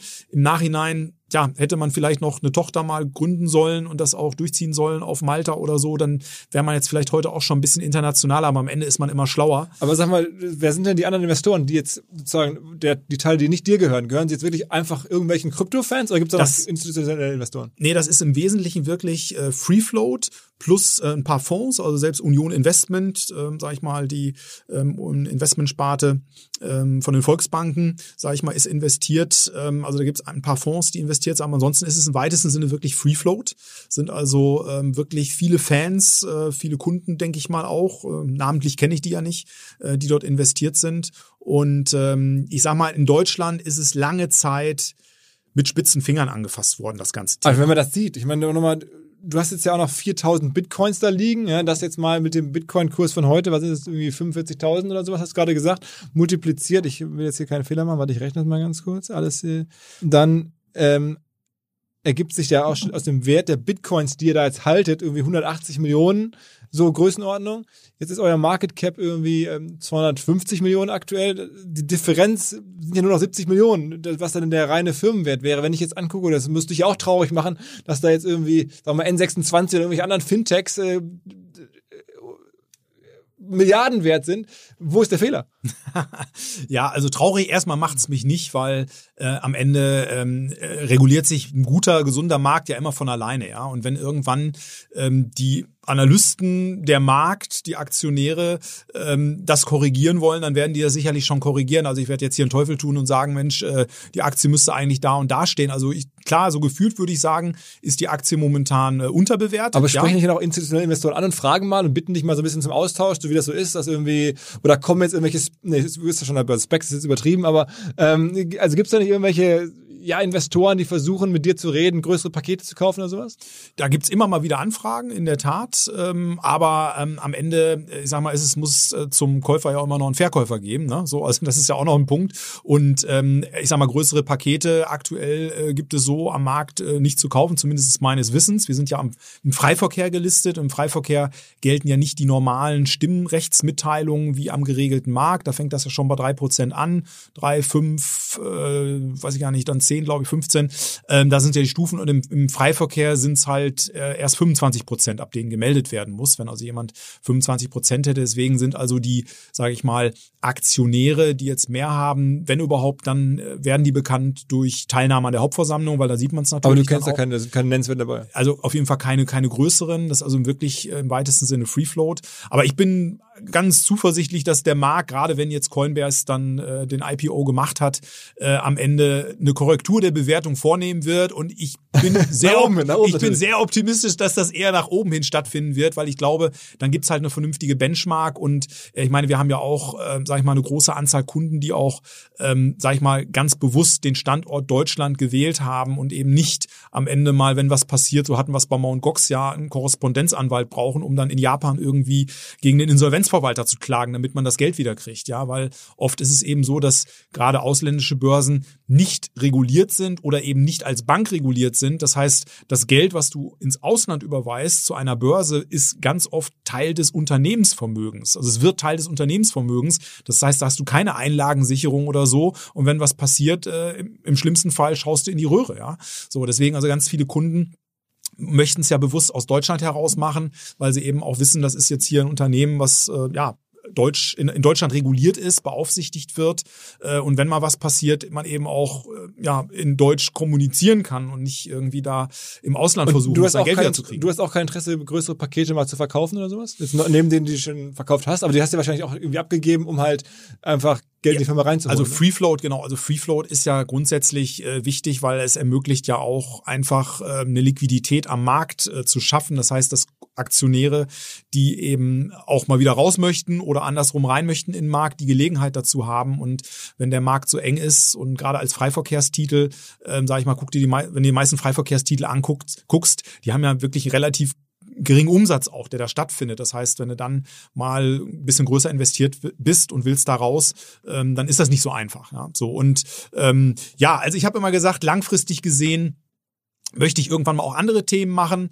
Das heißt, wenn irgendwann mal eine Börse oder eine Bank um die Ecke kommt und äh, Interesse bekunden würde, dann würde ich mich mit denen natürlich unterhalten. Und äh, ich sage mal am Ende, wenn die eine gute Idee haben, wie es, äh, sage ich mal, weiterentwickelt werden kann, das Unternehmen äh, und einfach auch nochmal ein Turbo einschalten bezüglich des Wachstums, dann würde ich mich sicherlich dagegen nicht sperren. Ja? Meine, es würde da auch vielleicht sogar Sinn machen, für die ganzen extrem hoch bewerteten neuen Fintechs zu sagen, ich nehme einen Teil von der Kohle, die ich jetzt, ich meine, du bist ja ein Schnäppchen. Also ich meine, wenn ich jetzt gucke, was da irgendwie, weiß ich nicht, eine, eine, eine, eine N26 in der Lage ist, irgendwie an Cash aufzunehmen. Die können ja wahrscheinlich in einer Finanzierungsrunde deinen Market Cap aufnehmen, so gefühlt, äh, das kurz an dich überweisen. Ja, und das, und das ist nur eine Bank, ja. Ich meine, ich frage mich immer, wenn ich ehrlich bin, wo kommt diese Bewertung her? Weil ich sag mal, mit Bank heute noch Geld zu verdienen, ähm, vielleicht habe ich irgendwie auch noch nicht was mitgekriegt oder so, aber ich sag mal, die haben ja im Endeffekt, wenn ich mal ehrlich bin, äh, wenn wir ehrlich sein sollen, ist es ja nur ein Konto. Ja, ist ein Konto. Also ich meine, es ist ein Konto mit einer Karte und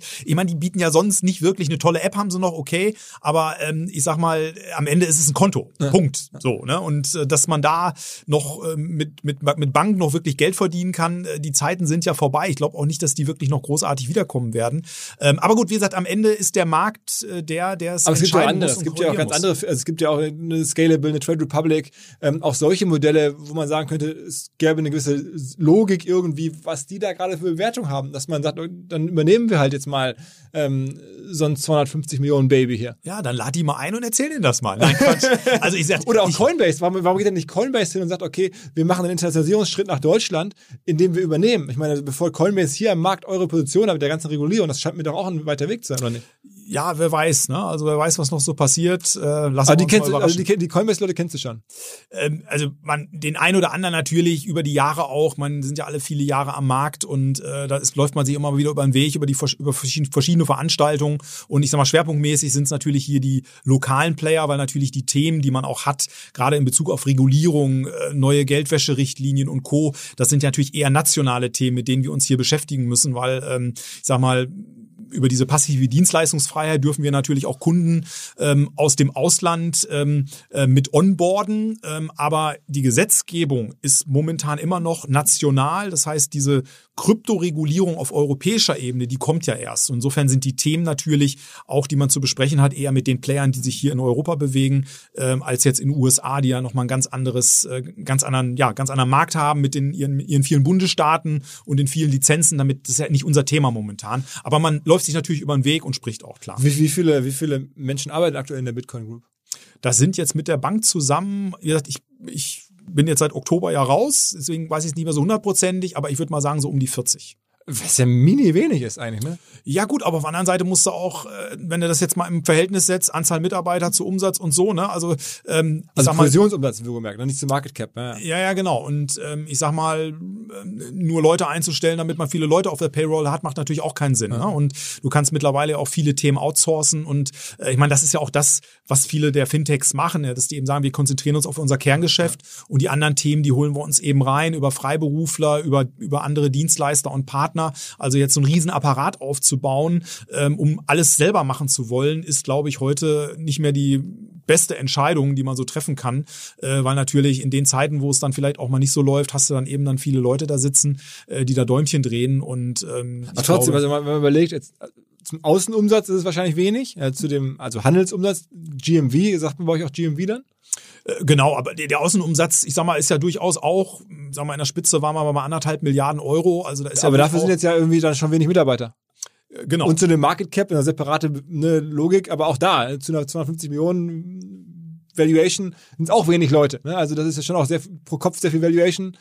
Nur für den Provisionsumsatz ist es dann vielleicht noch gerade passend, aber auch da wahrscheinlich extrem effizient geführt. Ja, also auch wenn es auf Gewinn pro Mitarbeiter umrechnest und so, sind es glaube ich auch Zahlen. Was ähm, ist euer Gewinn? Bitte? Was macht ihr für Gewinn? Wie gesagt. Oder was war das letzte aktive Jahr von dir, 2019, was war das? Da müsste ich jetzt echt nochmal reinschauen, weil ich habe so viele Zahlen im Kopf, dass ich alles, was ich sagen würde, wäre jetzt wahrscheinlich falsch und das wäre dann peinlich. Insofern, nee, bitte, ey, da muss ich jetzt, muss ich jetzt selber, und wir können ja gemeinsam nochmal reinschauen. Okay, okay, okay. Aber ähm, nee, ist wirklich, 2019 ist ja auch schon gefühlt irgendwie zehn Jahre wieder her, ähm, dass ich da zu den aktuellen Zahlen oder beziehungsweise auch zu den historischen Zahlen äh, jetzt schwer was sagen will, weil unterscheiden wir auch nochmal wieder äh, nach HGB-Umsatz. Äh, Aber ein paar und, Millionen sind und, so. und IFRS, ne? Und dann werden die, dann wurde auch zwischenzeitlich, muss man dabei zu meiner Entschuldigung vielleicht auch nochmal sagen, äh, war es auch so, durch die Umstellung äh, war es so, dass die, äh, die Bestandsveränderung beim Wert der eigenen Kryptobestände ähm, früher nicht in der Bilanz mit drin waren, sind jetzt in der Bilanz mit reingekommen. Das heißt, jetzt ist es so, dass Bestandsveränderungen, wenn also, sag mal, wir am Ende des Jahres äh, den Eigenbestand, wenn der weniger wert ist im Vergleich zum Vorjahr, dann geht das mit in die Bilanz rein und vorher nicht. Und also so. ganz viele äh, Effekte ja. außerhalb des normalen Geschäfts. Ja, deswegen, äh, da bin ich, ich bin nicht so ein Zahlenmensch, muss ich dabei sagen. Ich bin eher Bauchmensch, ich bin Produktmensch ähm, und um die Zahlen, da habe ich zum Glück gute Leute. Aber gut, ein paar Millionen Ergebnis werden es halt trotzdem sein, höre ich jetzt raus. Ja, ja, auf jeden Fall.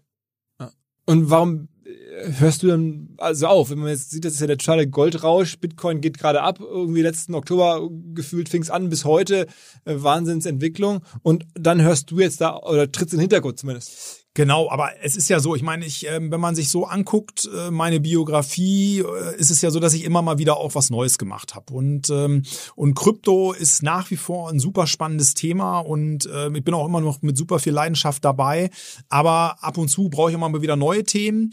Ähm, und momentan gucke ich auch mal so wieder, was ich was anderes machen kann. Und ich bin eigentlich am besten immer dann gewesen, wenn ich jetzt nicht auch mitten im Maschinenraum gestanden bin und am Unternehmen gearbeitet habe äh, oder im Unternehmen gearbeitet habe, sondern mehr mehr am. Also ich eigentlich immer dann am besten war und meine, meine Energie am besten einbringen konnte, wenn ich so einen Blick von außen hatte oder auch selber als Kunde auf einer, unterwegs war. Ne? Also wenn ich selber als Kunde äh, mich dann eingeloggt habe und dann eben Verbesserungsvorschläge gemacht habe und auch strategisch mal geguckt haben, was machen die anderen, äh, was können wir noch machen, was machen die besser als wir und so, da habe ich eigentlich den, den größten Mehrwert geliefert. Und ähm, deswegen war es jetzt auch bewusst die Entscheidung dann letztes Jahr, im Grunde mit der Verschmelzung der Bitcoin Deutschland AG äh, auf die Futurum Bank äh, dann als Vorstand dann auch auszusteigen, also operativ. Ich bin ja immer noch als Berater dann auch mit dabei. Aufsichtsrat und sowas? Nee, Aufsichtsrat nicht. Ich bin als Berater mit dabei, also bin immer noch äh, ja gerne mit dabei. Wird nicht als, als Mehrheitsgesellschaft, hattest du keine Lust, an Aufsichtsrat zu werden? Ähm, also ich, ich, ich, ich sag mal so, wir haben im Aufsichtsrat wirklich tolle Leute ähm, und ich glaube, dafür soll ein Aufsichtsrat ja auch da sein. Äh, da gibt's auch immer wieder die Diskussion, ne? Vorstände, die ausscheiden und dann in den Aufsichtsrat gehen und so. Also wir haben tolle Leute im, im, im Verwaltungsrat in dem Fall, bei der SE ist es ja ein Verwaltungsrat, äh, die wirklich einen, einen tollen Mehrwert liefern, die auch Profis sind. Ja, Der eine ist halt der, der, der Rechtsprofi, der andere ist der Steuerprofi und so weiter. Und ich glaube, äh, da macht's für mich mehr Sinn, ähm, da aus dem Hintergrund zu wirken und mich mehr auf das Produkt zu konzentrieren. Ich bin wirklich ein Produktmensch ähm, und mir macht das Spaß zu gucken, wo sind, wo sind Bedarfe, äh, wo gibt's Themen, die noch keiner besetzt hat, ähm, wo, wo muss an der Usability gearbeitet werden, also mit mir wirklich an vermeintlichen Kleinigkeiten, aber die, die mir dann auch Spaß machen, ja, wo ich dann auch irgendwo so sehe, da kann ich mich einbringen, da kann ich optimieren, ähm, auch äh, so, dass, dass die, die an der, an der Kundenzufriedenheit arbeiten. Ähm, das sind so Themen, mit denen bin ich ja groß geworden. Wir haben ja viele Konsumerportale gemacht und das äh, ist zwar jetzt auch im weitesten Sinne Konsumerportal, aber eben es geht da um Finanzanlagen. Ja, das ist jetzt irgendwie was anderes wie geizkragen.de oder wie Texte zu verkaufen. Ähm, und da braucht man einfach auch viele Experten, die das Thema Regulatorik besetzen, die das Thema Geldwäsche besetzen, Geldwäscheprävention. Ähm, und da habe ich gesagt, das ist jetzt eher nicht so mein Thema. Ich bin Bauchmensch, ich habe Lust auf Produkt, ich finde es gut, mir eine App anzuschauen und zu gucken, wie man die besser machen kann. Ähm, oder eben auch die, die, die, das, das ähm, die Kundenzufriedenheit verbessern kann, indem man einfach auch an vermeintlich kleinen, kleinen Stellschrauben dreht und dieses ganze, ich sag mal, strategische Thema und sich in Excel-Tabellen einzuhüllen und zu gucken, wie da irgendwelche Zahlen optimiert werden können, das ist einfach nicht so mein Ding. Aber du bist weiterhin ähm, Bitcoin und Krypto bullish? Ja, auf jeden Fall. Also Krypto, äh, glaube ich, ähm, ist nach wie vor meine Leidenschaft.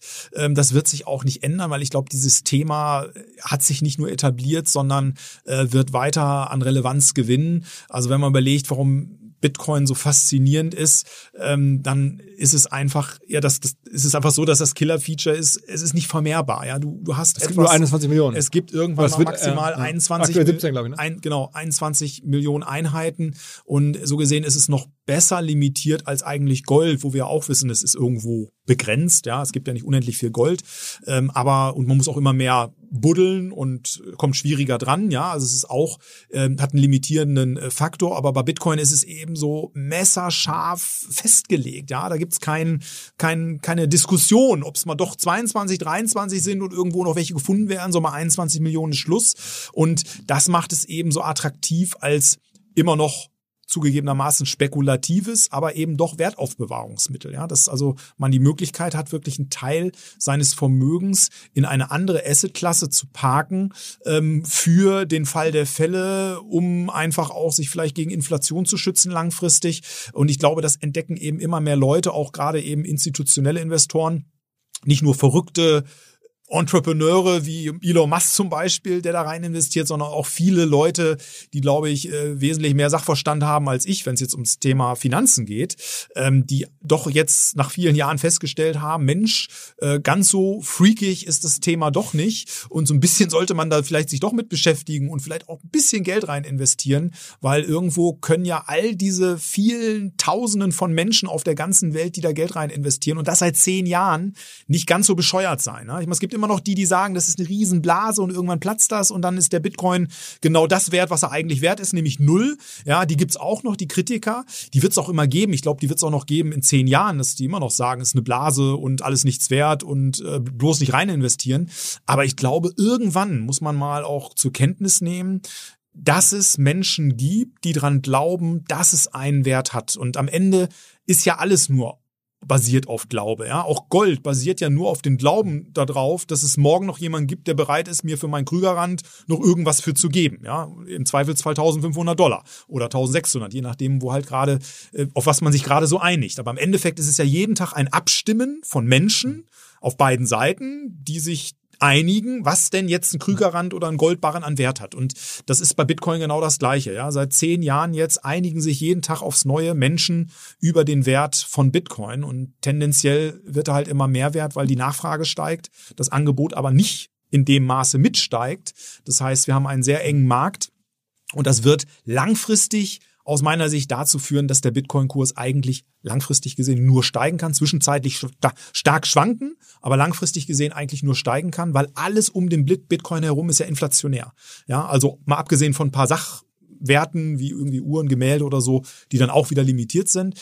Aber auch so eine Mona Lisa, sage ich mal als Beispiel, da kann es ja auch noch zehn Kopien von geben, die irgendwo in der Scheune schlummern, die nur noch keiner gefunden hat. Ne? Also ich sag mal, Bitcoin ist wirklich mathematisch gesichert selten. Und diese mathematisch gesicherte Seltenheit ist, glaube ich, am Ende das, was den Menschen das Vertrauen gibt, ähm, dass äh, sich das langfristig als Wertanlage oder als Wertspeicher auch etablieren wird. Unsere Freundinnen und Freunde von Vodafone haben ein neues Angebot für Geschäftskunden und zwar einen besonderen Deal aus dem Bereich Neukarten und Vertragsverlängerung. Es gilt jetzt vom 1. März bis zum 31. Mai folgendes.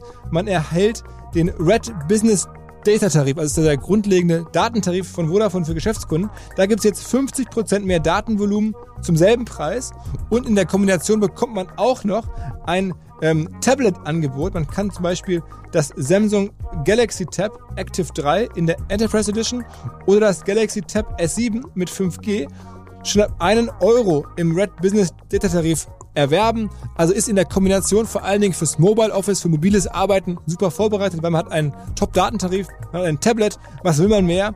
Alle Infos dazu gibt's unter vodafone.de slash business minus tablets. Wie siehst du das ganze Thema NFT? Es gibt ja von dir so ein YouTube-Video, da hast du gesagt, irgendwie du glaubst, das wird die Musik, also dass du glaubst, dass die Blockchain die Musikbranche ähm, verändert. Da meintest du wahrscheinlich NFT mit, nehme ich jetzt mal an. Ähm, das ist ja gerade auch in den letzten Tagen gefühlt. Wir haben uns ja verabredet schon vor drei Wochen, da war das NFT-Thema noch kleiner. In den letzten drei Wochen höre ich NFT überall. Ja. Ähm, wie siehst du das?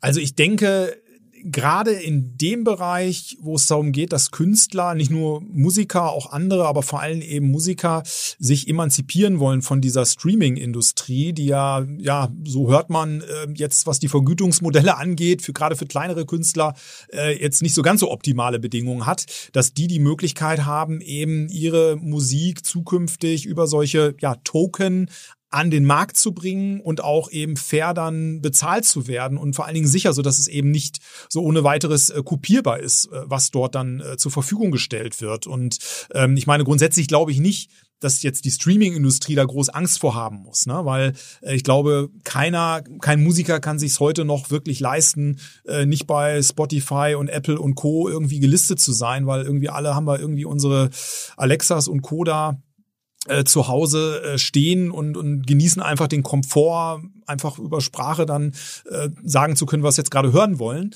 Ähm, aber ich sag mal, wenn ich jetzt als Beispiel ja ein, ein, ein Maler bin und, und möchte jetzt und eher, eher digitale Kunstwerke schaffe und möchte eben jetzt vermeiden, äh, dass meine Stücke da kopiert werden, äh, dann besteht jetzt eben die Möglichkeit, über solche Tokens sicherzustellen, dass es eben nur eine bestimmte Anzahl von meinen digitalen Kunstwerken gibt. Und äh, jeder, der das weiterverkaufen will, ähm, muss eben so ein Token mitliefern, ja, sonst ist das unverkäuflich, dieses Kunststück. Und ähm, oder derjenige, der es dann trotzdem kauft, läuft dann halt Gefahr, dass er irgendwann dann äh, auffliegt und Strafe zahlen muss, weil darum geht's ja im Endeffekt, ne? dass du, dass du unberechtigte Kopien vermeiden willst. Das ist ja im Grunde genommen auch das, was hinter Bitcoin steht. Ne? Satoshi Nakamoto, der Erfinder von Bitcoin, wollte es mit Bitcoin oder hat es mit Bitcoin geschafft, das erste Mal geschafft, dass digitale Werte nicht unendlich vervielfältigt werden mhm. können. Ja, sondern dass wirklich jeder Coin wobei das jetzt wieder zu weit gehen würde, ähm, weil eigentlich sind das nur Transaktionen, aber jeder Coin ähm, gibt es eben nur einmal und der ist unique und äh, der, der kann eben nicht jetzt, da kannst du nicht zwei draus machen. So, weil das das Netzwerk verhindert und der Algorithmus. Aber, aber glaubst du denn auch an diese ganzen neuen Ausprägungen? Also jetzt gibt's ja Sammelkarten äh, sozusagen auf, auf ähm, NFT-Basis. Es gibt jetzt irgendwie Kunstwerke, nicht nur Musik, sondern auch äh, digitale Kunstmalerei und sowas. Siehst du da auch die Zukunft? Ähm, also ich sehe die Zukunft insofern darin, dass es ähm, für Käufer einfacher werden wird, ähm, festzustellen, dass das, was er jetzt gerade kauft, auch wirklich das ist, was er da kauft. Also, dass wenn du jetzt ein Bild kaufst, du sicher gehen kannst, das ist jetzt wirklich das Original. Weil sonst hast du früher beim Bild oder ein Gemälde ein Zertifikat damit beibekommen von der Galerie oder von dem, dem, dem, dem, ähm, äh, der Agentur des Künstlers, ja, mit einem Hologramm drauf, wo bestätigt wird, das Bild ist jetzt wirklich Nummer 103 von insgesamt 150 Gemälden äh, oder 150 äh, Bilder, die es jetzt von dieser Edition gibt. So, und zukünftig wird es eben sein, so sein, dass du zu dem Bild noch den digitalen Token dazu bekommst und der wird dich besser schützen, weil so ein, so ein Zertifikat aus Papier kann trotzdem gefälscht werden. Das ist nicht unfälschbar. Ja? So ein Hologramm kann man fälschen, ähm, ist alles nur eine Frage des Aufwands.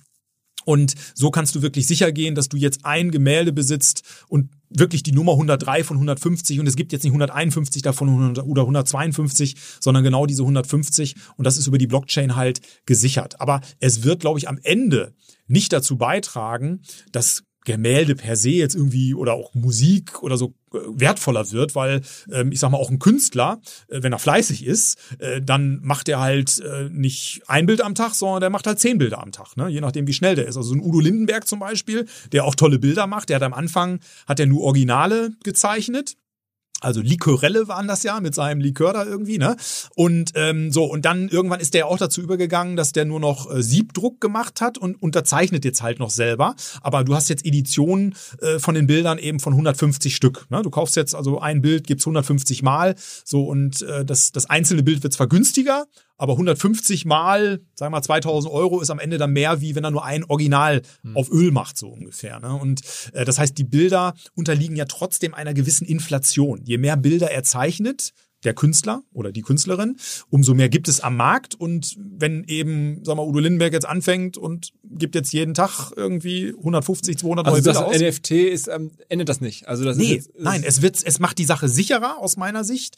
Es macht also, es, es vermeidet eben ähm, ja Double Spendings im weitesten Sinne, aber es macht nicht per se alles äh, besser und wertvoller. Aber, aber guckst du ja, was es da für Künstler gibt. äh, So, es gibt ja auch ganz neue Arten von Künstlern. Es wird ja auch wahnsinnig viel gezockt jetzt gerade, sozusagen, wo man Kunst kauft oder so der Erste sein will, der irgendwelche Künstler da kauft oder Sammelkarten zu abs absurden Preisen. Also das sind aber eher dann, sagen wir mal, Zockereien, sagst du. Ja, also ähm, da, es mag sein, äh, wenn sich da jemand auskennt, dass man auch in dem Bereich äh, viel Geld verdienen kann. Ich meine, es gab damals, weiß ich noch, habe ich auch gemacht, ja, habe ich Telefonkarten gesammelt. Ja, die gingen am Anfang, da war genau wie bei den Briefmarken, äh, gab es dann so ein, so, ein, so ein Heft, wo dann die Preise drin standen und dann, ich glaube, Michel oder so hieß das Ding, ne? Die das dann auch für nicht nur für Münzen Münzen gemacht haben und Briefmarken, sondern eben auch für Telefonkarten. Sondern kam die Deutsche Post dann, äh, Deutsche Bundespost irgendwann auf die Idee, ähm, ja, wir machen jetzt einfach mehr und jetzt kann man als Firma auch sein Logo dahin schicken und seine eigenen Karten machen. Und dann war, glaube ich, innerhalb von Wochen war der Markt zerstört, ja, oder Ü-Eier, ne, Überraschungseier. Da waren auch mal, gab es auch mal eine Phase, wo die Leute auch absurde Preise gezahlt haben äh, für für irgendwelche irgendwelche Schlümpfe da in Ü-Eiern, die besonders selten waren oder so. Aber am Ende ja, hast du halt ein, keine, keine garantierte Begrenztheit, weil die Firma, wenn die Firma sich überlegt, wir super, da kann man richtig viel Geld mit verdienen. Wir machen jetzt nicht nur in jedem siebten Ei einen Schlumpf, sondern in jedem zweiten Ei ja. ein, ja. Dann, dann zerstörst du ja damit den Markt. Also du hast, du hast keine Kontrolle am Ende über das, über die, über das Angebot. Und wenn der, wie gesagt, der Künstler Blut leckt und äh, merkt einfach. Das, man muss auch klar unterscheiden, es sieht ja auf den ersten Blick relativ ähnlich aus, ähm, weil alles auf Blockchain-Basis, aber ein NFT Kunstobjekt ist was ganz anderes als ein Bitcoin, logischerweise, auch von der Wertperspektive her. Ja, also am Ende kommt es auf das, auf das Kunstwerk an. Ne? Wenn so ein Bansky da irgendwie jetzt auf NFT macht, irgendwie, was er ja nicht macht, weil er jeden Kommerz, jeden Kommerz ablehnt und so, ne? Aber wenn der jetzt auf NFT machen würde und dann noch irgendwie ein Token an eine Wand klebt oder so, keine Ahnung, und dann werden ja sogar aus, Wand, aus Wänden rausgeschnitten, die Kunstwerke, ja, ähm, dann, äh, ja, dann, dann wird's halt uniker. Also das heißt, wenn dann irgendwann mal in 30 Jahren irgendwie ein Auktionshaus beweisen will, das ist jetzt wirklich der echte Bansky da, der da gerade versteigert werden soll, dann, dann ist es für den Käufer Käufer eben, ne, der hatte eben mehr Garantie, dass er da doch nicht irgendwie eine Kopie kauft, weil selbst ja bei Gemälden es so ist, ähm, dass selbst äh, Fachleute sich ja oft nicht sicher sind, ob sie jetzt gerade da ein Original vor sich haben oder eine Kopie. Und ich glaube, da wird, werden die Tokens vielleicht ein Stück weit dazu beitragen können, weil wenn dann eben der Token verkauft wird, macht es ja keinen Sinn, eigentlich dann eine Kopie mitzuliefern. Ja, so, weil das ist ja irgendwie, klar, könnte man denken, ich behalte das Original, verkaufe mit dem Token jetzt die Kopie und das Original verkaufe ich an irgendeinen für die Hälfte, weil zwar ohne Token, deswegen ist es eigentlich unverkäuflich in der Zukunft. Ne? Aber einmal mal das Geld bekommen. Aber einmal vielleicht noch ein bisschen Profit gemacht oder so. Ich bin mal gespannt, aber ich glaube, das Thema wird sich nicht mehr zurückdrehen. Ich bin auch fest davon überzeugt, dass das Thema Einzug halten wird bei Registrierung von, von, von Tieren, also irgendwie, dass, dass Tiere eben registriert werden über so Token und äh, dass auch sag mal, dem Tierschutz am Ende ähm, über den Weg oder das ganze das Tierwohl besser sichergestellt werden kann, weil man eben dann besser nachvollziehen kann, äh, welchen Weg gehen die Tiere vom Züchter bis zum äh, bis zu dem der, der am Ende das Tier dann kauft ähm, und dass eben so, so illegale Sachen, die jetzt momentan da stattfinden oder weil der Markt jetzt gerade für Haustiere auch explodiert, weil jeder jetzt in Corona-Zeiten irgendwie einen Hund haben will oder eine Katze oder so, äh, eher Hunde äh, und da in, in Osteuropa da ja viele schlimme Sachen passieren und also ich glaube schon, dass das insgesamt äh, viele Märkte sicherer machen wird und, äh, und das nicht aufzuhalten sein wird. Und natürlich auch gerade jetzt, das ist das nächste Thema, das sind jetzt nicht die Non-Fundable, sondern eher die, die Tokens, die Security-Tokens und so, wenn das jetzt in den digitalen Wertpapierhandel geht. Ne? Und das wird eben viele Dinge schneller machen, viele Dinge sicherer machen und auch vor allen Dingen einfacher machen. Dass wir also in Zukunft auch eben ähm, uns Wertpapiere von unserem Smartphone, von einem Smartphone zum nächsten transferieren werden können oder Teile von Häusern, äh, dass du dein Haus meinetwegen in 1000 Token aufteilst und kannst dann dein Haus irgendwie in kleinen Teilen verkaufen oder Leute daran teilhaben lassen an den Mieteinnahmen oder so. Also das wird schon ganz viele neue äh, Möglichkeiten schaffen, auch jetzt am Finanzmarkt irgendwie zu partizipieren an verschiedenen Dingen. Du könntest auch zum Beispiel ein Kunstwerk ähm, aufteilen in tausend Teile, ja, ähm, also virtuell gesehen und ähm, um so halt an zukünftigen Auktionserlösen dann auch zu partizipieren, ne? wenn das Bild halt weiterverkauft wird oder so. Sagen, sagen wir mal zum Abschluss ein paar Worte zum Thema, gerade weil wir über Bitcoin sprachen, da hatte ich es nicht richtig angesprochen, ähm, und Klima. Ich meine, diese ganze Minerei ist ja auch eine riesen äh, CO2-Schleuder. Ich glaube, der ähm, CO2-Fußabdruck von dem ganzen Bitcoin-Mining ist, ist, ist so groß, habe ich vor kurzem wieder von Chile, damit größer als der von Holland und sonst was. Also da gibt's ja äh, ganz viel problematische Entwicklung offensichtlich. Wie stehst du dazu? Ja, erstmal finde ich das spannend, äh, woher die das alle so genau wissen. Ne? Ob die bei jedem Miner einen Stromzähler haben und auch wissen, ob das jetzt Ökostrom ist oder Atomstrom oder Braunkohlestrom oder so. Also das sind ja immer nur Schätzungen. Und im Zweifelsfall, ähm, man, man leitet das zwar irgendwo ab aufgrund ähm, der, der, des Schwierigkeitsgrads beim Mining. So kann man dann irgendwo gucken, wie viel Kilowattstunden wohl investiert werden müssen und so. Aber woher der Strom wirklich kommt, das kann ja keiner mit Sicherheit sagen. Das wird ja nur geschätzt und gemutmaßt. Und Tatsache ist auf jeden Fall, dass jeder Miner ein riesengroßes Interesse hat, möglichst günstigen Strom einzukaufen. Das heißt, je günstiger der Strom, umso günstiger am Ende der erzeugte oder äh, generierte äh, Bitcoin. Das heißt, die meisten werden dahin gehen, wo Strom entweder so gut wie gar nichts kostet oder nur eben ganz wenig. Und das ist in der Regel äh, regenerativer Strom, nämlich äh, Strom, ähm, der zum Beispiel in Island produziert wird, äh, ohne Ende oder in Norwegen über Wasserkraft und so. Also da, wo eben nicht Strom teuer hergestellt werden muss. Und natürlich haben wir immer noch Mining-Farmen ähm, in China und in anderen ähm, ostasiatischen Staaten. Der schmutzig ist, also irgendwie Braunkohlestrom oder so oder eben auch Atomstrom, das kommt sicherlich vor. Aber ich glaube, langfristig gesehen wird der Strom immer mehr aus regenerativen Quellen sein, weil das einfach der günstigere Strom ist. Das heißt, wenn ich mein Rechenzentrum in Island baue und Strom wirklich für einen Bruchteil einkaufe im Vergleich zu anderen Ländern, gleichzeitig noch jetzt auch wieder natürlich eher klimatechnisch äh, vielleicht nicht so ganz optimal, aber die Klimakosten oder die Klimatisierungskosten sind in Island natürlich auch ein bisschen geringer, weil ich sag mal ein bisschen flapsig, da mache ich einfach nur die Fenster auf und muss die die die Abwärme nicht runterkühlen nochmal mit mit Klimageräten.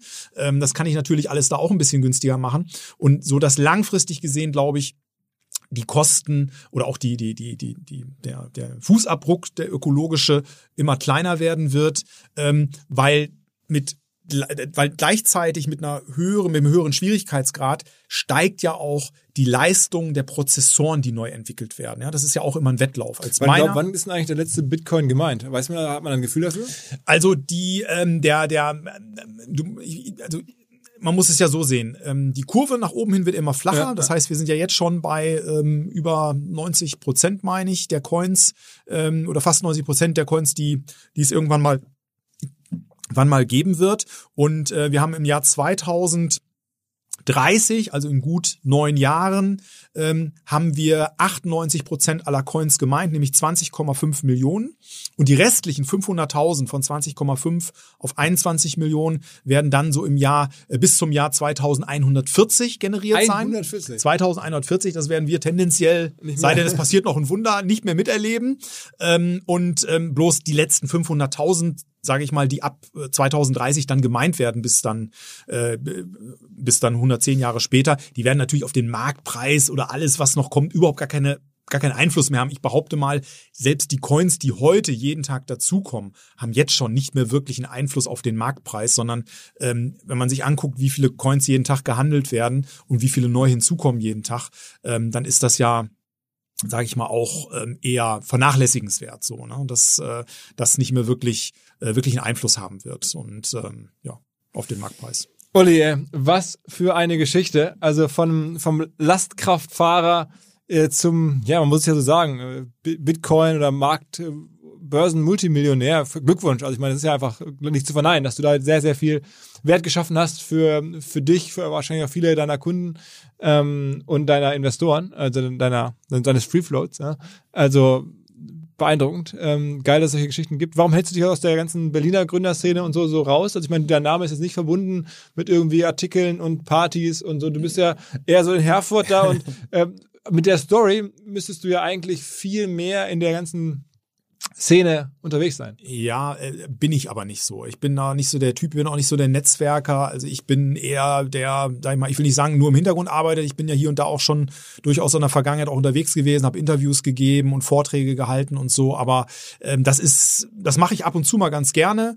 Aber ich bin auch einfach gerne dann am Rechner und überlege mir neue Geschäftsideen und, und mache einfach mal so meinen Turn weg. Und dann Privatleben gibt's natürlich auch noch, ja. Und ähm, das, äh, das, das hat auch einen, einen hohen Stellenwert für mich. Und ähm, ich bin immer gerne. Und ist Herford so schön? Also mit Herford auch wirklich dann Wunder? Ja, also ich sag mal, ich bin in Bielefeld geboren. Insofern ja, bin ich schon waschechter Ostwestfale und auch äh, gerne in der Region, hab mich da, fühle mich da pudelwohl, hab, sag ich mal, meine ganze sagen wir mal, meine Freunde, Bekannte, Verwandte, sage ich mal, ein Großteil leben alle dort, so dass ich also mich immer freue, wenn ich mal rauskomme, mal was anderes sehe, weil ich durchaus mich auch freue, mal inspiriert zu werden wieder von neuen Kulturen. Aber bist du Teil der ganzen Clique dann Ostwestfalen? Also sprechen dich da die Bertelsmann-Leute oder die, die, weiß ich nicht, Miele-Leute oder, oder ähm, Dr. Wolf, irgendwelche Leute, die unterwegs sind mit größeren Firmen, sprechen die dich an? Bist du Teil des Netzwerks? Ja, also ich sag mal, äh, die, die Leute kenne ich natürlich überwiegend alle, jetzt nicht jeden persönlich, aber viele davon und äh, über verschiedene Netzwerke natürlich da in der Region, sei es die IHK oder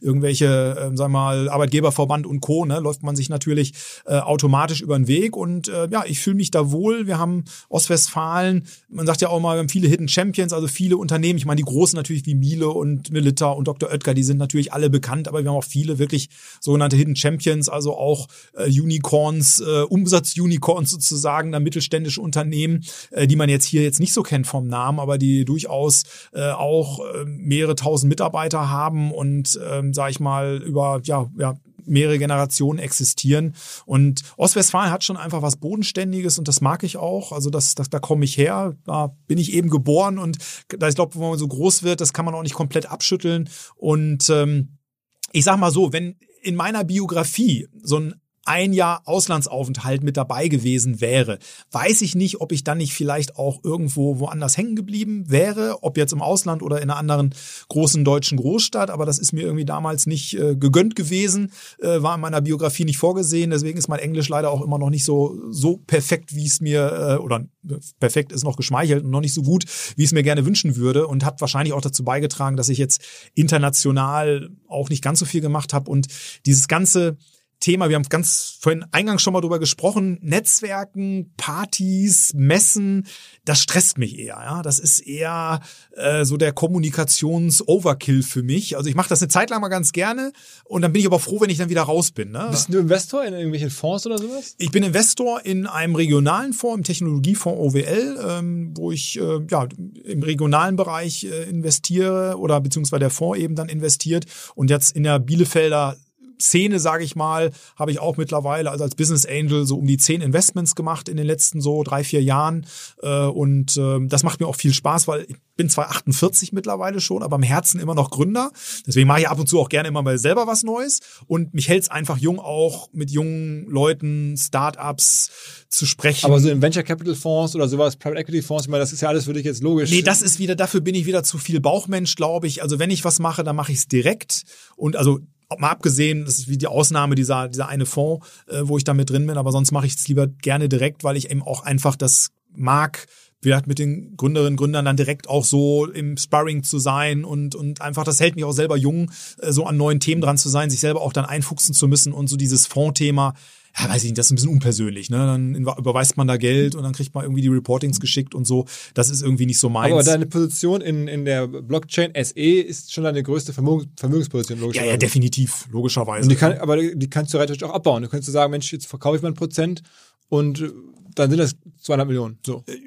Ja gut, also 200 Millionen sind es ja jetzt nicht ein Prozent, ne? Aber nee, nee, nee bei 250 gemarket ist es ein Prozent, zweieinhalb also, oder zwei oder so. Ach so, so meinst du das. Okay, klar. Nee, das habe ich ja in der Vergangenheit ja auch äh, immer mal wieder gemacht und äh, so gesehen auch diversifiziert und äh, ich sag mal so wie seinerzeit geizkragen.de die Basis geschaffen hat, eigentlich für alles, was danach gekommen ist, schafft natürlich jetzt auch äh, Bitcoin.de beziehungsweise die Bitcoin Group ein Stück weit die Basis für das, was jetzt noch kommen wird. Ne? Weil mit 48 habe ich natürlich auch noch ein bisschen was vor. Also zur Ruhe setzen möchte ich mich ja jetzt auch noch nicht. Aber ich, Hermann Hesse hat mal gesagt, wir sprachen, glaube ich, eingangs auch mal kurz drüber, äh, in jedem Anfang wohnt ein Zauber inne. Und das finde ich eigentlich sehr schön, weil ich glaube, man muss ab und zu mal auch irgendwas komplett Neues machen und auch mal wieder sich mit anderen Themen beschäftigen. Und ein toller Speaker und Trainer hier aus Hamburg, der Dieter Lange, der hat mal ein schönes Zitat aus China mal zum Besten gegeben. Der hat gesagt, wenn du Meister in einer Disziplin bist, musst du wieder Schüler in einer anderen werden. Und äh, das finde ich eigentlich, das hat mich auch, lässt mich nicht mehr los, seitdem ich das mal gehört habe. Und ich glaube, da ist was Wahres dran. Ich glaube, wenn irgendwann ein Ticken zu viel Routine reinkommt in den Tagesablauf, dann ist es mal ganz gut, auch mal wieder sich mit Themen zu beschäftigen, wo man sich überhaupt noch nicht mit beschäftigt hat. Weil das, das weckt dann auch wieder neue Kräfte und Inspiration und auch wieder Motivation. Und äh, das heißt ja nicht, dass man das Alte komplett ähm, hinter sich lassen muss. Aber ähm, für mich, meiner Biografie, Fotografie war es bisher immer so, dass ich dann irgendwann mich auch ein Stück weit ausgeklinkt habe und dann mal wieder neue Themen. Aber glaubst du nicht, also, nochmal zum Schluss, sind eigentlich schon im Podcast hier fertig, Bonusmaterial quasi. wenn du, wenn du jetzt sozusagen so ein Entrepreneur wärst, so ganz international, weltläufig, große Sprüche und so, dass dann deine aktuelle Firma, also Bitcoin SE, dass die vielleicht, ich hätte jetzt gesagt, fast das Zehnfache oder, oder noch mehr wert sein könnte, einfach weil du eine andere Story erzählen könntest, weil du ganz anders sozusagen auftreten würdest und man denken würde, oh krass, das, das europäische Coinbase, hier kommt es, da sind die 100 Millionen, hier sind dann zumindest mal die 10 Milliarden, äh, das sind die 100 Milliarden, hier sind die 10 Milliarden, so dass man, dass das nochmal, also ich meine, das ist ja schon gigantisch, was du da geschaffen hast. Ja. Keine, ich will nur Aber sagen, was hätte ich davon? mehr Kohle.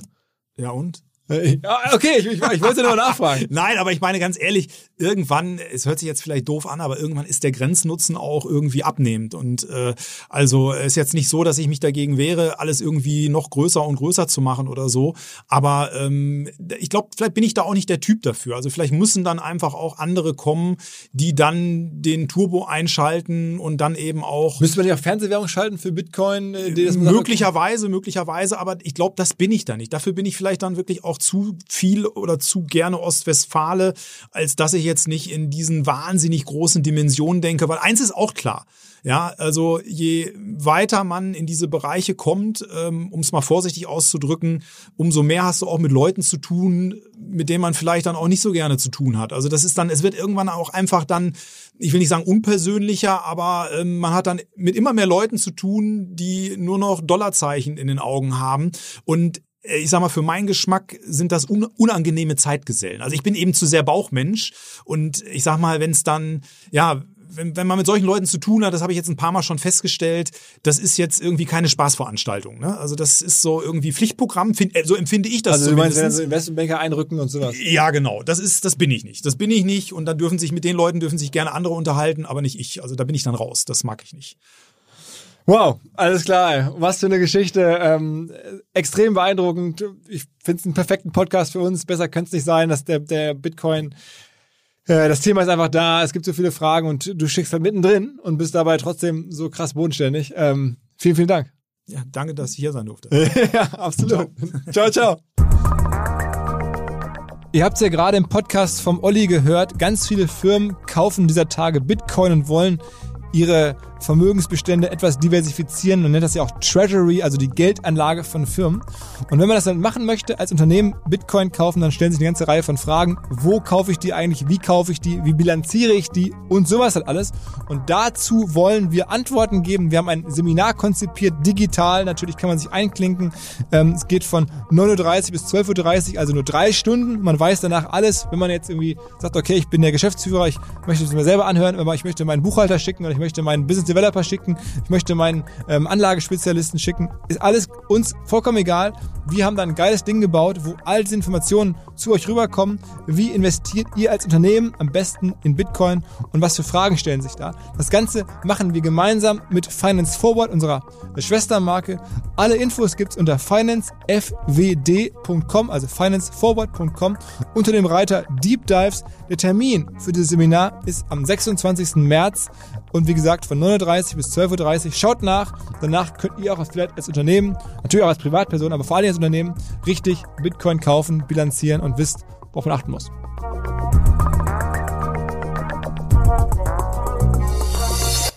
Dieser Podcast wird produziert von Podstars bei OMR.